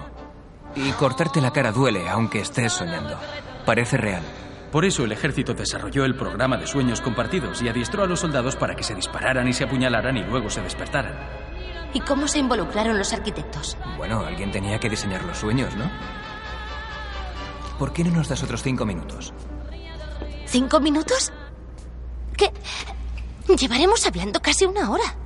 En un sueño la mente trabaja más rápido, así que el tiempo parece pasar más despacio. Cinco minutos reales equivalen a una hora en el sueño. ¿Por qué no ves lo que podrías hacer en cinco minutos? Tienes los elementos básicos. La librería, la cafetería y más o menos todo lo demás. ¿Y la gente? Proyecciones de mi subconsciente. Del tuyo. Sí. Tú eres la soñadora, tú construyes este mundo, yo soy el sujeto, mi mente lo puebla. Puedes literalmente hablar con mi subconsciente, es una forma de extraer información al sujeto. ¿Qué otras formas hay? Creando algo seguro, como como una cámara acorazada o una cárcel, la mente automáticamente la llena de información que intenta proteger. ¿Entiendes? Yo creía que el espacio onírico era solo visual, pero tiene que ver más con las sensaciones. Mi pregunta es, ¿qué pasa cuando se trastocan las leyes físicas? Ah, ¿Por qué me miran todos? Porque mi subconsciente nota que otra persona está creando este mundo. Cuantos más cambios realices, más rápidamente las proyecciones se centrarán en ti. ¿Se centrarán? Sienten la naturaleza extraña del soñador. Atacan como los glóbulos blancos luchan contra una infección. ¿Cómo? ¿Que nos van a atacar? No, no. Solo a ti. Es genial, pero te lo digo, si sigues haciendo estos cambios. Pero bueno, dile a tu subconsciente que se tranquilice. Es mi subconsciente, ¿recuerdas? No puedo controlarlo. Conozco este puente. Este puente es real, ¿no? Sí, lo cruzo diario para ir a la universidad. Nunca recrees a partir de tus recuerdos. Imagina siempre lugares nuevos. Pero uno dibuja a partir de lo que conoce. Solo utiliza los detalles, una farola o una cabina, nunca zonas enteras. ¿Por qué no? Porque construir un sueño a partir de los recuerdos puede hacerte perder la noción de lo que es real y de lo que es un sueño. ¿Es lo que te pasó a ti? Eh, escúchame, esto no tiene nada que ver conmigo, ¿entendido? ¿Por eso necesitas que construya tus sueños? Eh, dejadla. Apartad. Eh. Apartad. Dejadla. ¡Mal! Durante una entrevista, Christopher Nolan explicó que el rol que asume cada personaje en la película son similares a los de la filmación de una película. La comparativa sería la siguiente. Cobb sería el director, Arthur el productor, Ariadne la diseñadora de producción, Ames sería el actor, Saito el estudio y Fisher la audiencia, el público, vamos. Respecto del reparto, el director tuvo claro desde el principio, desde que concibió la idea de origen, que para el rol protagonista quería a Leonardo DiCaprio. No quiso sopesar ninguna otra opción. Warner le propuso a Will Smith, a Brad Pitt, entre otros actores que bueno que estaban eh, en esa época bastante bastante interesados, pero Nolan se mantuvo firme argumentando que escribió el guion para que DiCaprio lo interpretase. Para la creación del personaje, DiCaprio decidió leer algunos libros de Sigmund Freud para así entender todo lo posible acerca de la complejidad de la mente y el análisis psicoanalítico de los sueños. Para compenetrarse más con Marion Cotillard, que interpreta a su difunta esposa, tuvo mucha interactuación durante los meses previos al rodaje y también durante el mismo. Vamos, que se preparó a conciencia al personaje, algo a lo que nos tiene ya acostumbrados. Por cierto, en IMDB, Origen es la película mejor puntuada de la filmografía de DiCaprio. Sin embargo, el Oscar se lo llevó por el Renacido. Son cositas que a mí me llaman la atención. En fin, el personaje de Arthur fue rechazado por James Franco debido a un conflicto de interés con la agenda del actor, una cosa de la que tiempo después ha confesado arrepentirse, pero a su vez dice que eso favoreció a la propia película, ya que le encantó la interpretación de Joseph Gordon-Levitt. No es para menos, es un actor que también se implica mucho en sus papeles y de hecho grabó todas las tomas de la pelea en gravedad cero sin utilizar dobles. Y en la misma escena, Ellen Page tuvo que llevar el pelo recogido, porque de haberlo llevado suelto hubiese sido muy complicado simular la gravedad cero en las correspondientes escenas. Para el papel de Ariadne, Nolan sopesó contratar a Evan Rachel Wood como su primera opción, pero ella lo rechazó.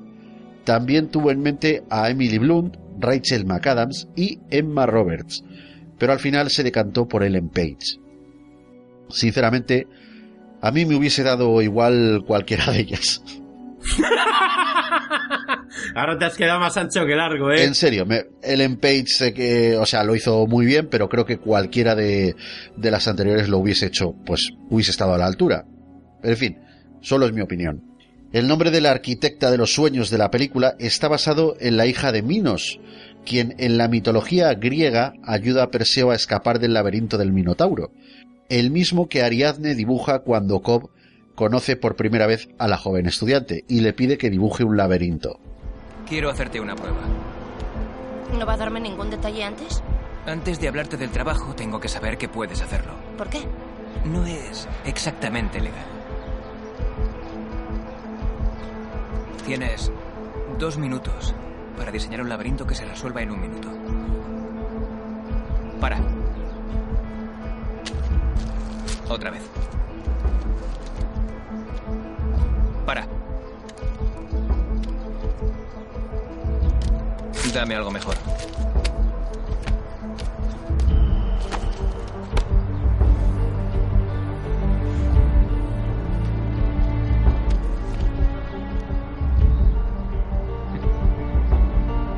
Es otra cosa. El papel de Mal se lo ofrecieron a Kate Winslet, pero esta lo rechazó argumentando sencillamente que no se veía en ese papel. De haberlo aceptado, hubiese compartido protagonismo con Leonardo DiCaprio por tercera vez tras Titanic en el 97 y Revolutionary Road en 2008. Si pensabais que el tráfico de influencias era un asunto exclusivo de España y en otras partes del mundo no se daba ni por asomo, estabais equivocados, amigos.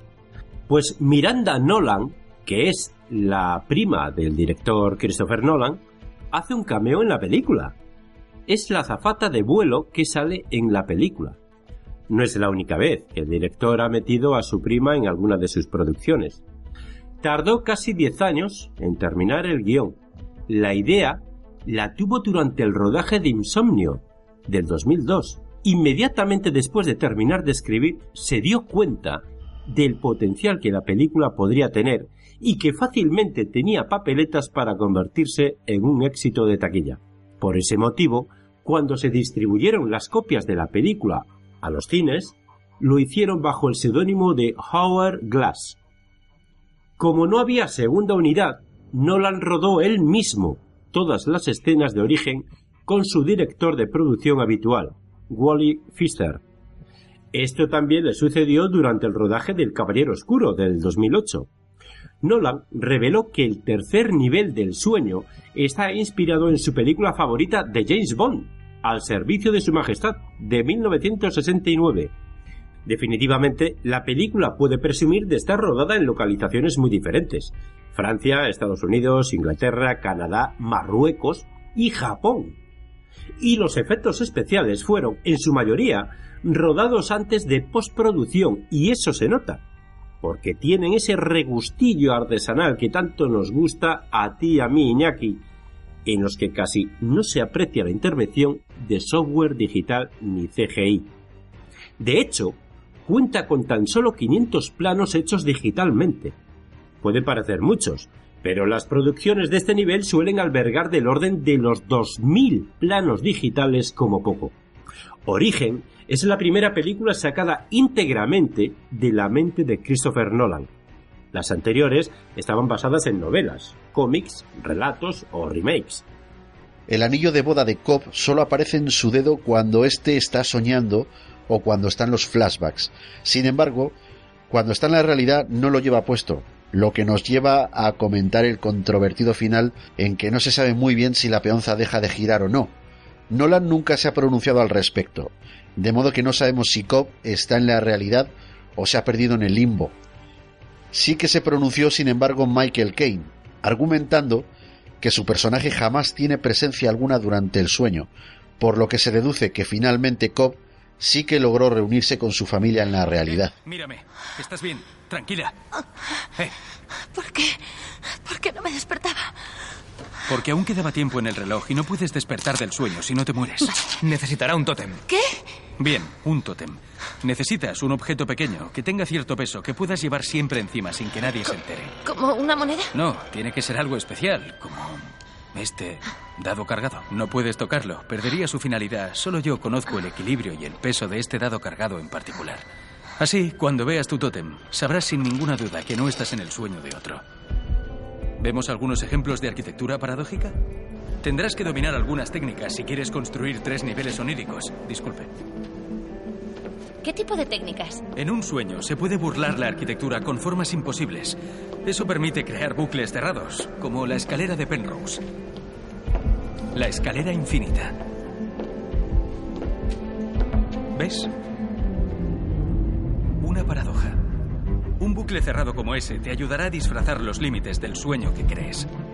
¿Cómo de grandes tienen que ser esos niveles? Pueden ser desde el suelo de un edificio hasta una ciudad entera, pero han de ser lo bastante complicados para que podamos escondernos de las proyecciones. Un laberinto. Sí, un laberinto. Y cuanto mejor sea. ¿Más tiempo tenemos antes de que las proyecciones nos pillen? Exacto. Mi subconsciente parece pacífico. La cosa suele ponerse fea. A nadie le gusta que hurguen en su mente. Cobb ya no puede construir, ¿no? No sé si no puede, pero se niega. Cree que es más seguro si no conoce el diseño. ¿Por? No quiere decírmelo, pero creo que es por mal. ¿Su exmujer? No, su ex no. ¿Siguen juntos? No, es. Está muerta. Lo que viste era su proyección de ella. ¿Cómo era en la vida real? Adorable. Reflexiones de la película. Puntos fuertes de esta película, Luis. Es de Nolan. Venga, pues a- hasta mañana. Venga, adiós. Ya sabes que siempre te hago lo mismo. Puntos fuertes. El punto fuerte es el guion. Es impresionante.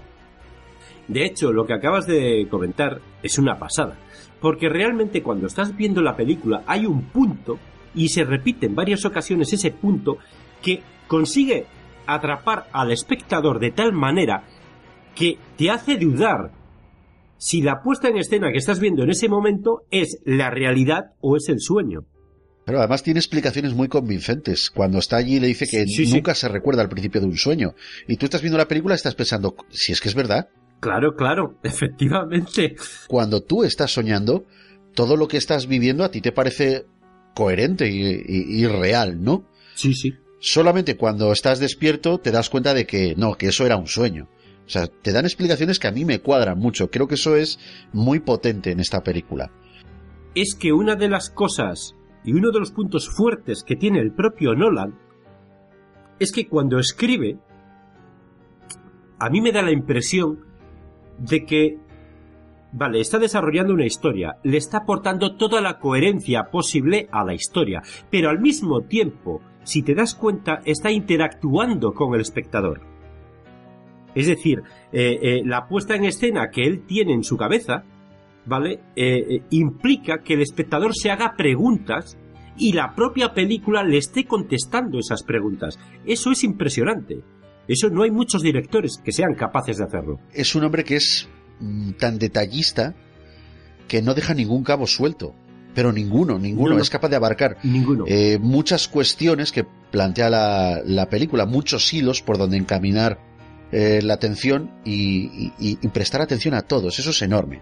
Estoy de acuerdo contigo, el guion es un puntazo terrible, porque es que el guion lo es todo. Pero es que Christopher Nolan lo tiene todo tan elaboradísimo, o sea, desde el hilo argumental hasta el desarrollo de cada personaje, está todo calculado al milímetro. ¿Para qué? Para que sea coherente, para que sea verosímil, para que no resulte extraño, ¿no? Eh, todo tiene un objetivo, todo tiene un porqué, y, es que Nolan no deja nada así al aire. Y eso es genial. Ya lo hizo con, con la trilogía del Caballero Oscuro, que hizo que el personaje de Batman, que siempre lo has visto desde una puesta en escena no teatral, pero sí sabes que eso pues pertenece a ese mundo, a esa película en concreto. Sin embargo, Christopher Nolan cogió a Batman y le dio un aura, le dio una puesta en escena muy creíble. Es decir, se plantea cómo sería Batman si en vez de vivir en las viñetas, si en vez de vivir en las películas de dibujos o en las películas de acción real que se han visto, si viviese en una realidad como la nuestra. Y te plantea todo el universo que necesita Batman alrededor para ser creíble. Temas empresariales, temas... Efectivamente. Es tremendo, es que esa labor es tremenda. Y aquí en Origen, lo mismo. Te plantea el tema de los sueños como si fuesen una cosa tangible, una cosa a la que ya la película desde el punto uno asume, o el espectador, desde el punto de vista del espectador, uno asume que eso es tangible y que ahí se puede meter uno. ¿Por qué? Si yo puedo meterme en los míos, ¿por qué no se va a poder meter otro en los míos? Claro. Sí, sí, sí, sí. Y lo plantea, lo plantea de una manera que es casi sin vacilar, casi sin plantearte nada. Algo que está muy bien llevado también es que, añadiendo eso de, de que los sueños son tangibles, es que la mente funciona más deprisa en los sueños. O sea, es como si fuese todo a cámara súper lenta. Y claro, eso es un recurso argumental en el que cimentas unas tramas y, y, un sueño dentro de otro sueño cada vez más despacio, cada vez más tiempo. Me parece tremendo. Eso sí, a lo mejor es un poquito eh, enredarlo demasiado. Porque claro, un sueño dentro de otro sueño, tener que hacer el cálculo de cuánto tiempo tengo aquí, cuánto tiempo me queda allá. Pero todo eso juega con la tensión de la película, con el que pese a tener todo el tiempo del mundo, se te echa el tiempo encima. Son recursos que me parecen muy imaginativos originales y por eso creo que Christopher Nolan el día de mañana te saca una peli mala y por temas como estos, por detalles de este tipo, yo se lo perdonaría todo. Absolutamente de acuerdo. Es decir, eh, a, a, día de hoy no existe, ¿vale? Pero si sucediera, lo obviaríamos, lo obviaríamos pero sin pestañear. Porque todo el mundo se equivoca alguna vez, ¿no? Me parece raro que se equivoque, Puede ser, puede pasar, pero me parecería rarísimo. Rarísimo. Las películas de Nolan te pueden gustar más, te pueden gustar menos, pero que son redondas no lo puede discutir nadie. No, no, en absoluto. Y si es verdad que el punto flaco, el punto débil que pueda tener esto es que enrevesa tanto, le da tantas vueltas y pongamos el ejemplo de sueño dentro de sueño dentro de sueño, los distintos niveles, ¿no? Que yo creo que ha habido mucha gente que se ha perdido. Sí, ¿Vale? sí. Se ha perdido y ha dicho, mira tío, que te den. Sal de ahí y ya está. Y cuando salga sigo viendo la película, ¿vale? No, es que eso es... Me vuelvo a meter. Es tremendo, es, es tremendo. Es meter un mundo dentro de otro que funciona con otras reglas, que patatín, que patatán. Reconozco que a lo mejor puede ser algo difícil. Como en la mayor parte de las películas de Christopher Nolan, el punto débil es perderse. En este caso, perderse en los flashbacks. Eso. Y el otro recurso narrativo que utiliza Luis, que es desordenar las escenas, ¿vale? De modo que no sabes el punto temporal en el que te tienes que situar. Ya lo hizo en Batman Begins. Lo hizo también en el truco final. Y, por supuesto, en Memento. Aunque ahí estaba justificadísimo, porque para comprender eh, el planteamiento mental del protagonista, o sea, era impepinable. Había que desordenarte la película, porque él los hechos los tiene desordenados en su cabeza. Y recientemente lo ha vuelto a hacer en Dunkerque. Si era necesario o no, pues yo en este caso creo que a veces no lo era, no era necesario. Pero cierto es que el estilo de este cineasta es así. Y punto además se le da bien, se le da de maravilla y el resultado final de la película suele ser convincente, por lo que tampoco veo la necesidad de que este director, de que Christopher Nolan tenga que cambiar su estilo o replanteárselo de algún modo. No, además te digo una cosa, quizás lo cambie en un futuro, pero a mí no me chirría nada, nada en absoluto. Me parece perfecto. Además, me gusta cuando eh, te están contando una historia y pega esos esos virajes, esos mm, golpes de guion tan brutales eh, que, te, que, que, si en un momento dado, eh, por su inteligencia, por cómo desarrolla el guion y, debido a las mentes que pueden estar viendo esa película, las deja un poco bloqueadas, que ya no saben dónde están, el viraje ese que hace del guion las vuelve a situar en la película, las vuelve a meter dentro, vuelve a meter al espectador dentro de la película. Y eso me parece impresionante, es como ese increchendo en una canción. Si te estaba eh, adormilando la canción o, o, aburriendo en un momento dado, ¡plaf! Te despierta automáticamente. Eso me encanta, tío. A mí me gusta muchísimo como, como lo hace Nolan como hacer un puzzle. Tú vas poniendo piezas y no tienes por qué seguir un orden, simplemente donde te va cuadrando y al final empiezas a ver la imagen que, que realmente el puzzle te quiere dar. Efectivamente. Mira, y eso me acaba de recordar que tiene que tiene un cierto aire, eh, ese estilo tan propio de Nolan, que es que es de él. Eh, o sea, es que es Nolan, ese estilo es Nolan, ¿no? Eh, de hecho, a partir de ahora vamos a decir el estilo Nolan. tiene un poco de similitud con, con el estilo Ritchie, tío. Con el estilo gay Ritchie. Ir juntando piezas, empieza que los personajes nada tiene que ver ninguno con ninguno, pero al final encaja todo perfectamente, tío. Oye, ¿cuál es el momentaco de origen según tu, según tu criterio? Pues mira, un momentaco mm, podría ser, podría ser cuando, cuando están eh, eh, dentro del sueño de Saito, ¿vale? Y lo meten en la bañera y, luego se inunda todo de agua. Porque te descoloca bastante, ¿no? Te descoloca bastante cuando estás viendo la película y de repente y dices, wow, pero ¿qué está pasando aquí, no? Me parece bastante interesante, tío. Pues sí que lo es, sí que lo es. Pero mira, mi momentaco de origen eh, me voy un poquito más al tono de la comedia. Si te das cuenta, cuando están planeando el momento en que van a sedar a Robert Fisher en el avión y se ponen a maquinar la forma de hacerlo ahí en plan discreto, empiezan a hacer cuentas y dicen que hay que si hay que comprar un avión, que si incluso hay que comprar a la azafata, y luego llega el tío este, llega Saito y dice, pues yo no me he complicado la vida y he comprado toda la compañía aérea. Me pareció tremendo, me pareció tremendo, vamos, muy socorrido, perfecto. Bueno, ¿y tu escena favorita? Buah, esa es una pasada, tío cuando está ahí en, en, con toda su arquitectura, con todo su sueño ahí de puta madre y gira toda la ciudad, tío. O sea, boca abajo la ciudad dices, wow, yo recuerdo que yo flipé con los efectos especiales ahí. Yo dije, ¿en serio? Wow. La verdad es que es impresionante y, y lo que te digo es muy imaginativo, claro.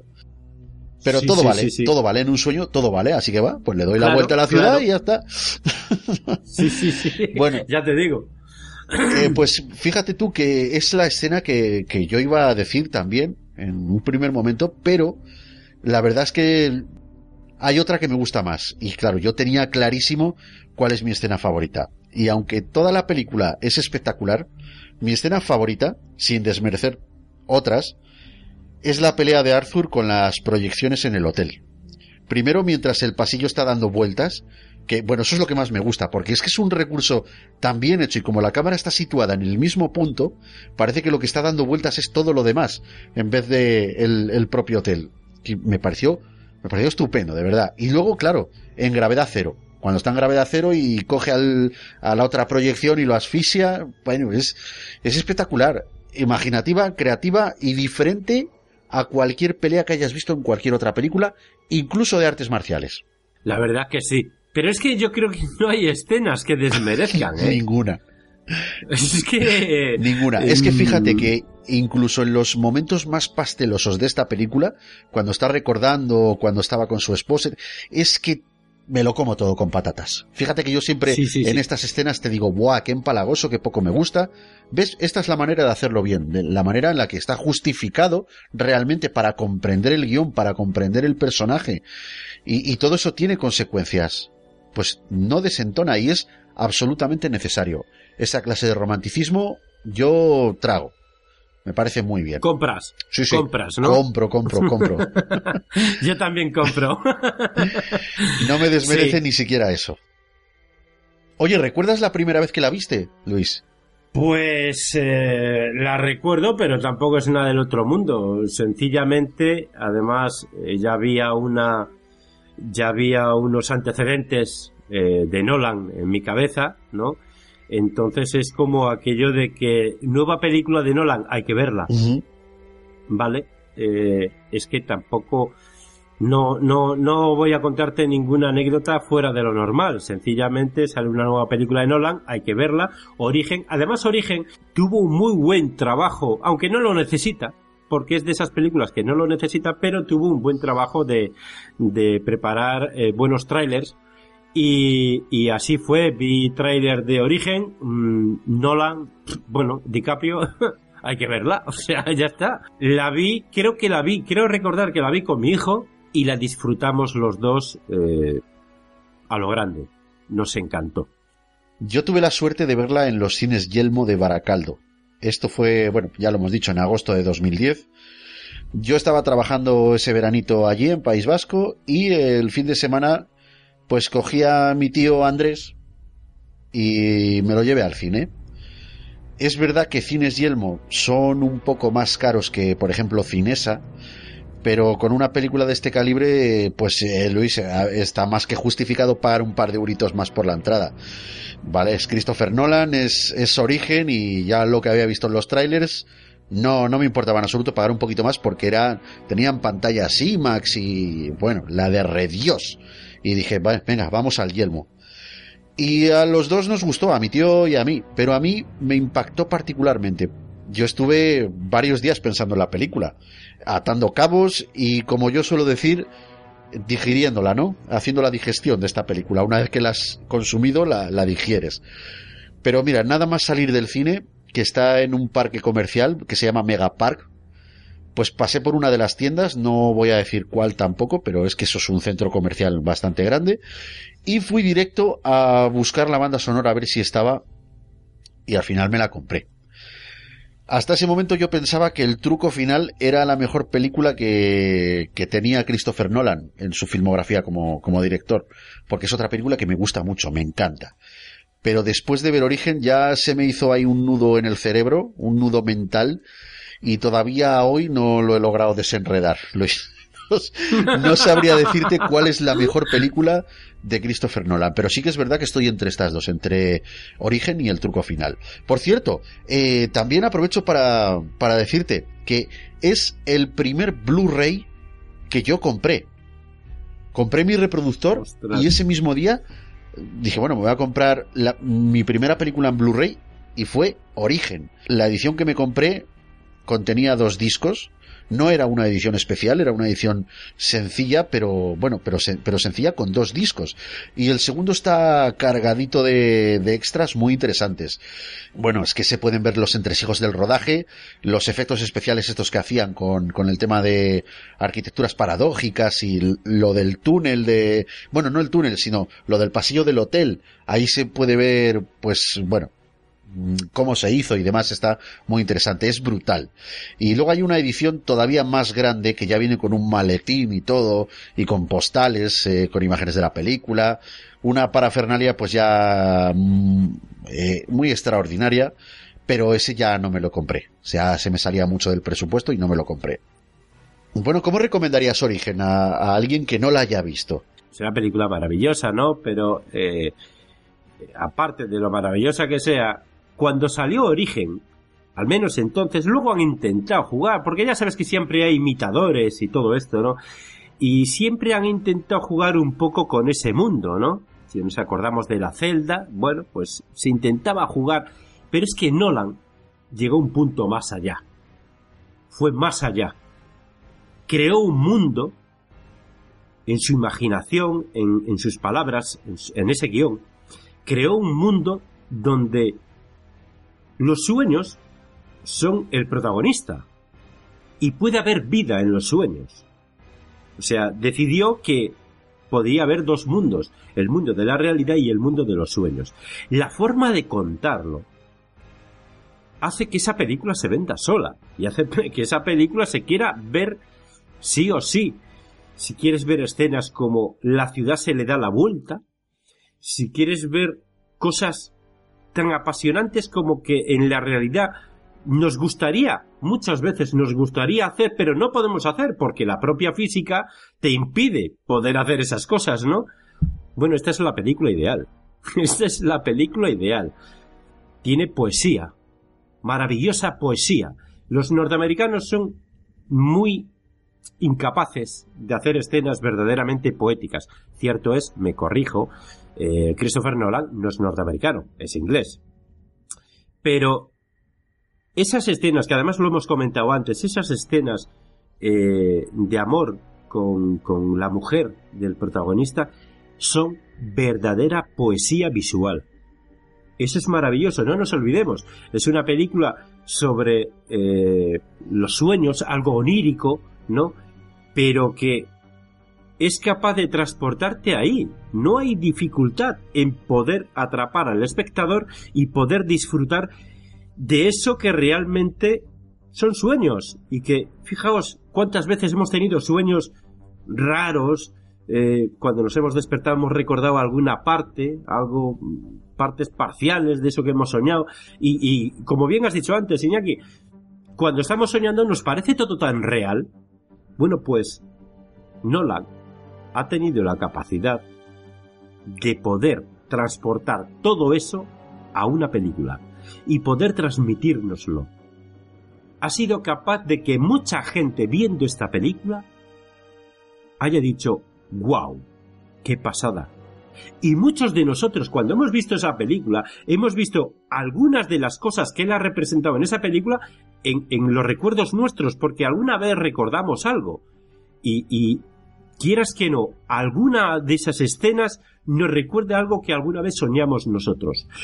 Es espectacular. Yo creo que no hace falta recomendarla más, ¿no? Hombre, yo, por el contrario, yo creo que esta película no se le puede recomendar a cualquiera. Fíjate, lo digo por experiencia. Yo he intentado verla con alguno de mis amigos, con mi pareja, y el primer visionado les cuesta mucho seguirla.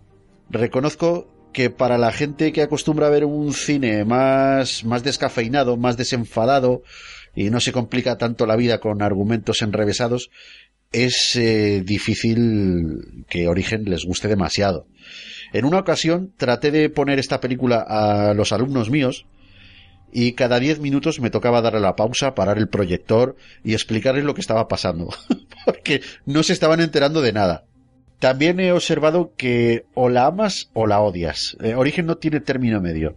O sea, o te gusta o la detestas. Entonces, si estás acostumbrado a historias sencillas de sota, caballo, rey, Origen es muy distinta. Pero merece la pena. Merece la pena verla aunque solo sea una vez en la vida.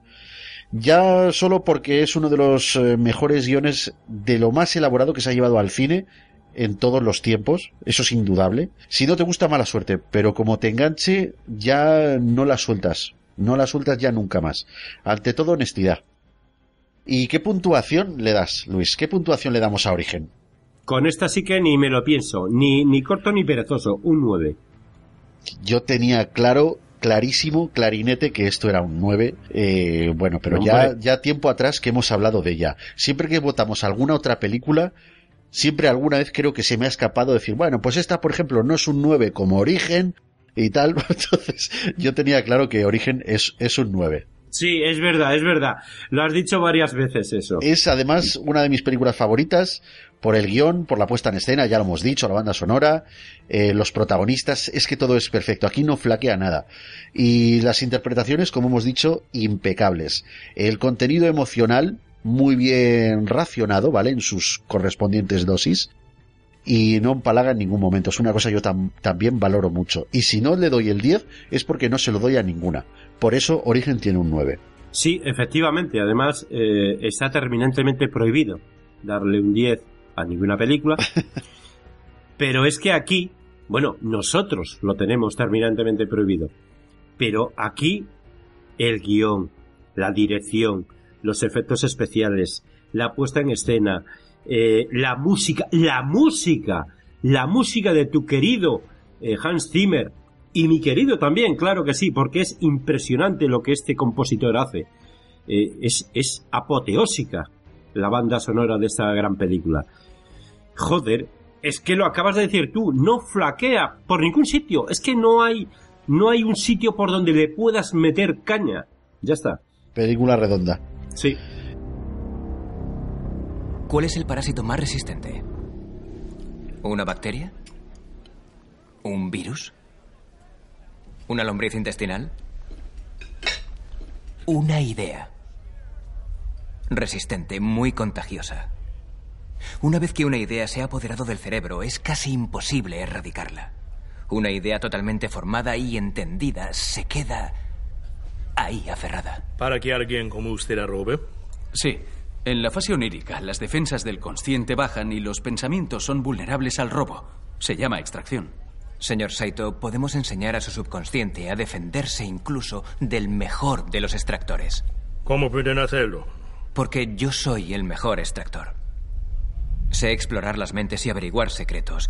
Conozco las artimañas y puedo enseñárselas para que cuando esté dormido, sus defensas mantengan la guardia. Tendrá que ser totalmente sincero conmigo. Tengo que llegar a conocerle mejor que su mujer, mejor que su psicólogo, mejor que nadie. Si esto fuera un sueño y tuviera una caja fuerte con secretos, tengo que saber qué hay en esa caja. Para que esto funcione, tiene que confiar ciegamente en mí. Quiero saber quién le ha contratado. Ah, es inútil amenazarle en un sueño, ¿no, Mal? Depende de cómo se le amenace. Matarle solo le despertaría. Pero el dolor.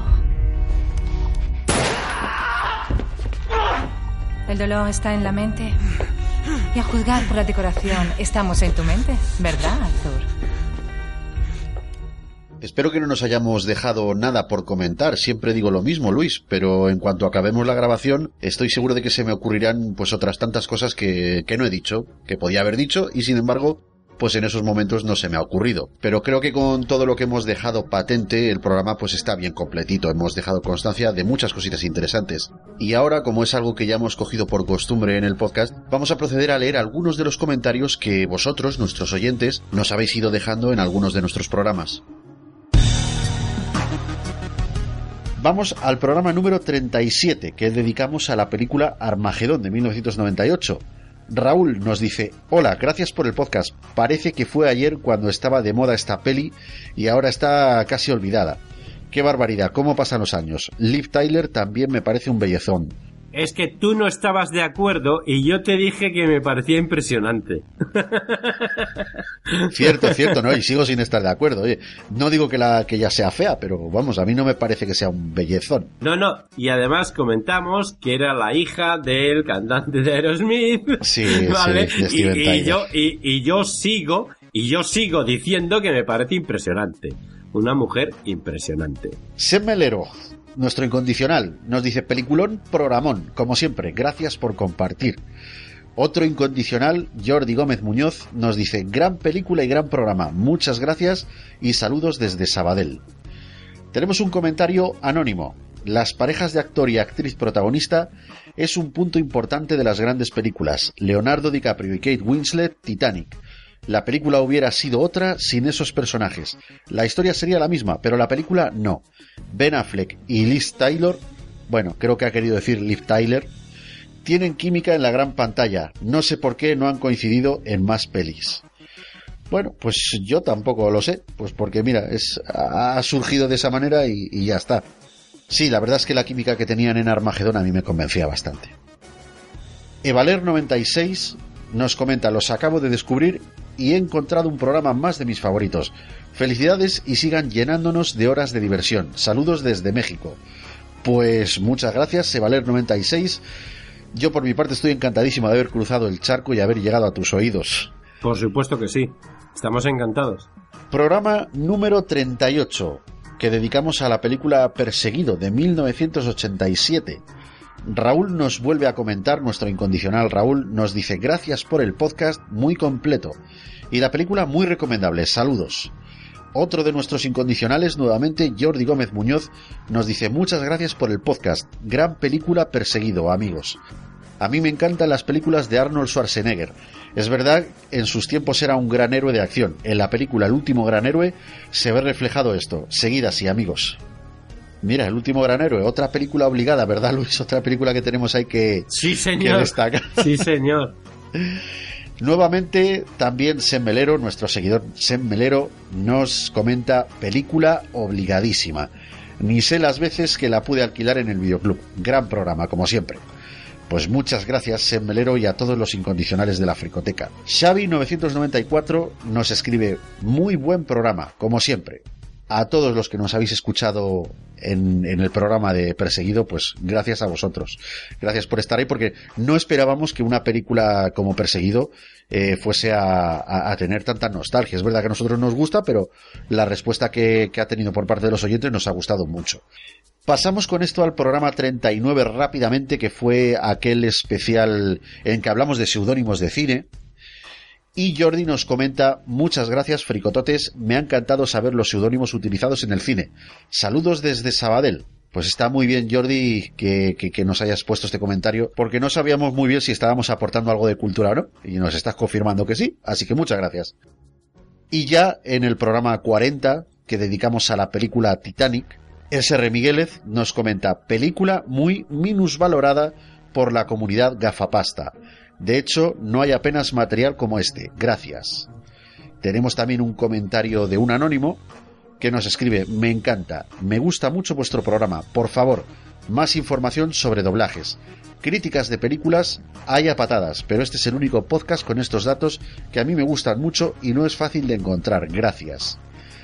De nuevo, SR Miguelez nos escribe, terminado de escuchar, muy buen programa con información que desconocía. Muchas gracias y seguid así. Mira, se conoce que nos comentó antes y después de haber escuchado el programa. Jordi Gómez Muñoz nos vuelve a escribir, muchas gracias por el programa Titanic, una gran superproducción, la cual me gustó y me emocionó. La vi en su estreno, la compré en VHS, en DVD y en Blu-ray. La vi en cine también en 3D y fue impresionante. Saludos desde Sabadell. Jordi Gómez Muñoz eh, se conoce que por problemas de cobertura nos, nos, escribió este mensaje que acabo de leer dos veces y así figura en el post. De hecho, nos lo aclara con otro comentario que dice, perdón amigos, se me ha duplicado el comentario por problemas de cobertura. Bueno, suele pasar, suele pasar. No te preocupes, Jordi, que a quién no le ha pasado eso. En fin, y ya el último comentario también en este programa, en el de Titanic, es de nuestro amigo Gerardo, que nos escribe lo siguiente. Lo primero, gracias por hacer este podcast tan minucioso, con tantos detalles que muchos no conocíamos. Imagino que como muchos la vi en su día y me encantó. Y me imagino que como algunos no volví a verla desde entonces y ahora, gracias a vuestro podcast, me habéis devuelto esas ganas de volver a verla. La disfruté de nuevo 20 años después y he podido percatarme de muchos detalles que se me habían pasado u olvidado. Desde luego es un peliculón que merece la pena ver de vez en cuando. Una gran historia, un gran elenco de personajes y un ritmo increscendo que te hace un nudo en el estómago cuando ves que la situación es irremediable. Lo dicho, gracias por vuestro podcast, un abrazo, fricototes. Pues, ¿qué podemos decir a Gerardo? Que, que, que, much, que, muchas gracias a ti por escucharnos, por tu comentario y por subirnos el ego.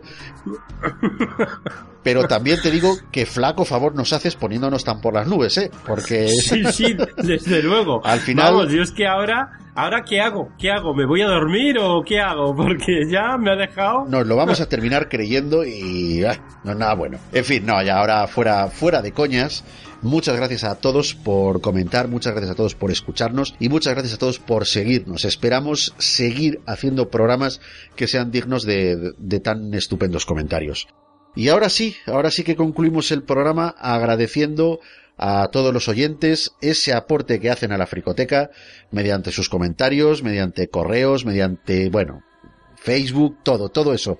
Todo eso Repito, no dejéis de hacerlo y si queréis contactar con nosotros, Luis os cuenta el modo de proceder. Cuando quieras, Luis. Pues hombre, podéis hacer, podéis hacer señales de humo que quizás, quizás Iñaki las vea, porque yo paso de ellas. Yo tengo en fin. muy buena vista, ¿eh? lo sé, lo yo sé, por eso lo digo.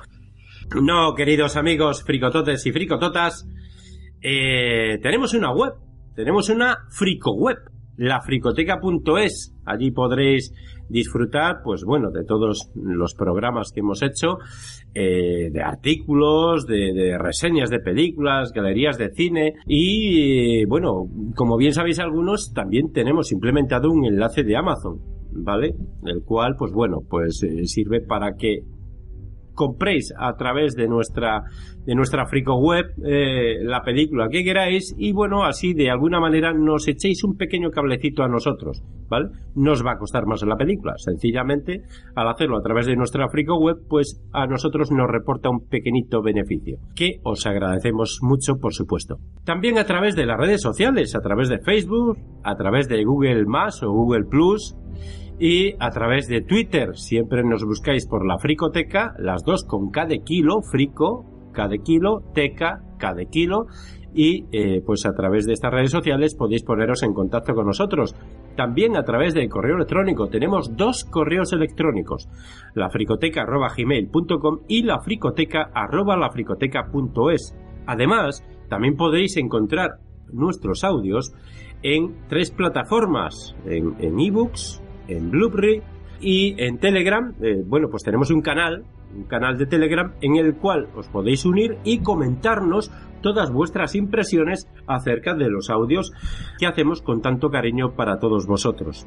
Ah, sí, que no se me olvide, el canal de Telegram, aunque lo tenemos puesto en, en Facebook, eh, también en Twitter y en Google Plus, el canal es t.me barra fricototes, ¿vale? Aún así, podéis ir a Facebook y ahí encontráis el link eh, desde el cual os podéis unir al, al canal de Telegram de la Fricoteca. Y nada, yo ya me despido. Fricototes, un placeraco, como siempre. Amigo, hermano, Iñaki Sánchez. Hasta la próxima. Estaba oyendo yo la canción, ¿vale? Eso significa que, que- que es la patada y que ya te tienes que ir. Sí, ¿no? sí. Bueno, pues eh, querido amigo Luis, muchísimas gracias por el recordatorio y por habernos dejado tanto a mí como a los oyentes disfrutar del placer de tu compañía. Ahora soy yo quien se despide. Fue un placer haber compartido contigo estos minutos. Pero recuerda que volveremos porque sabemos que eres un fricotote fiel y que nos esperarás. Por lo tanto, y sin más demora, yo soy Iñaki Sánchez y te voy a dejar esperando. Esperando un podcast. Un podcast que te llevará lejos. Sabes dónde quieres que ese podcast te lleve, pero no dónde te va a llevar. Sin embargo, eso es algo que no te importa.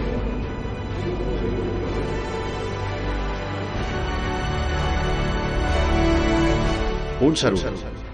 Adiós.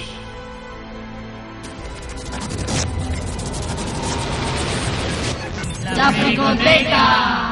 También disponible en supositorios. Su mal uso puede provocar amputaciones. Consulta a tu psicólogo antes de escucharlo.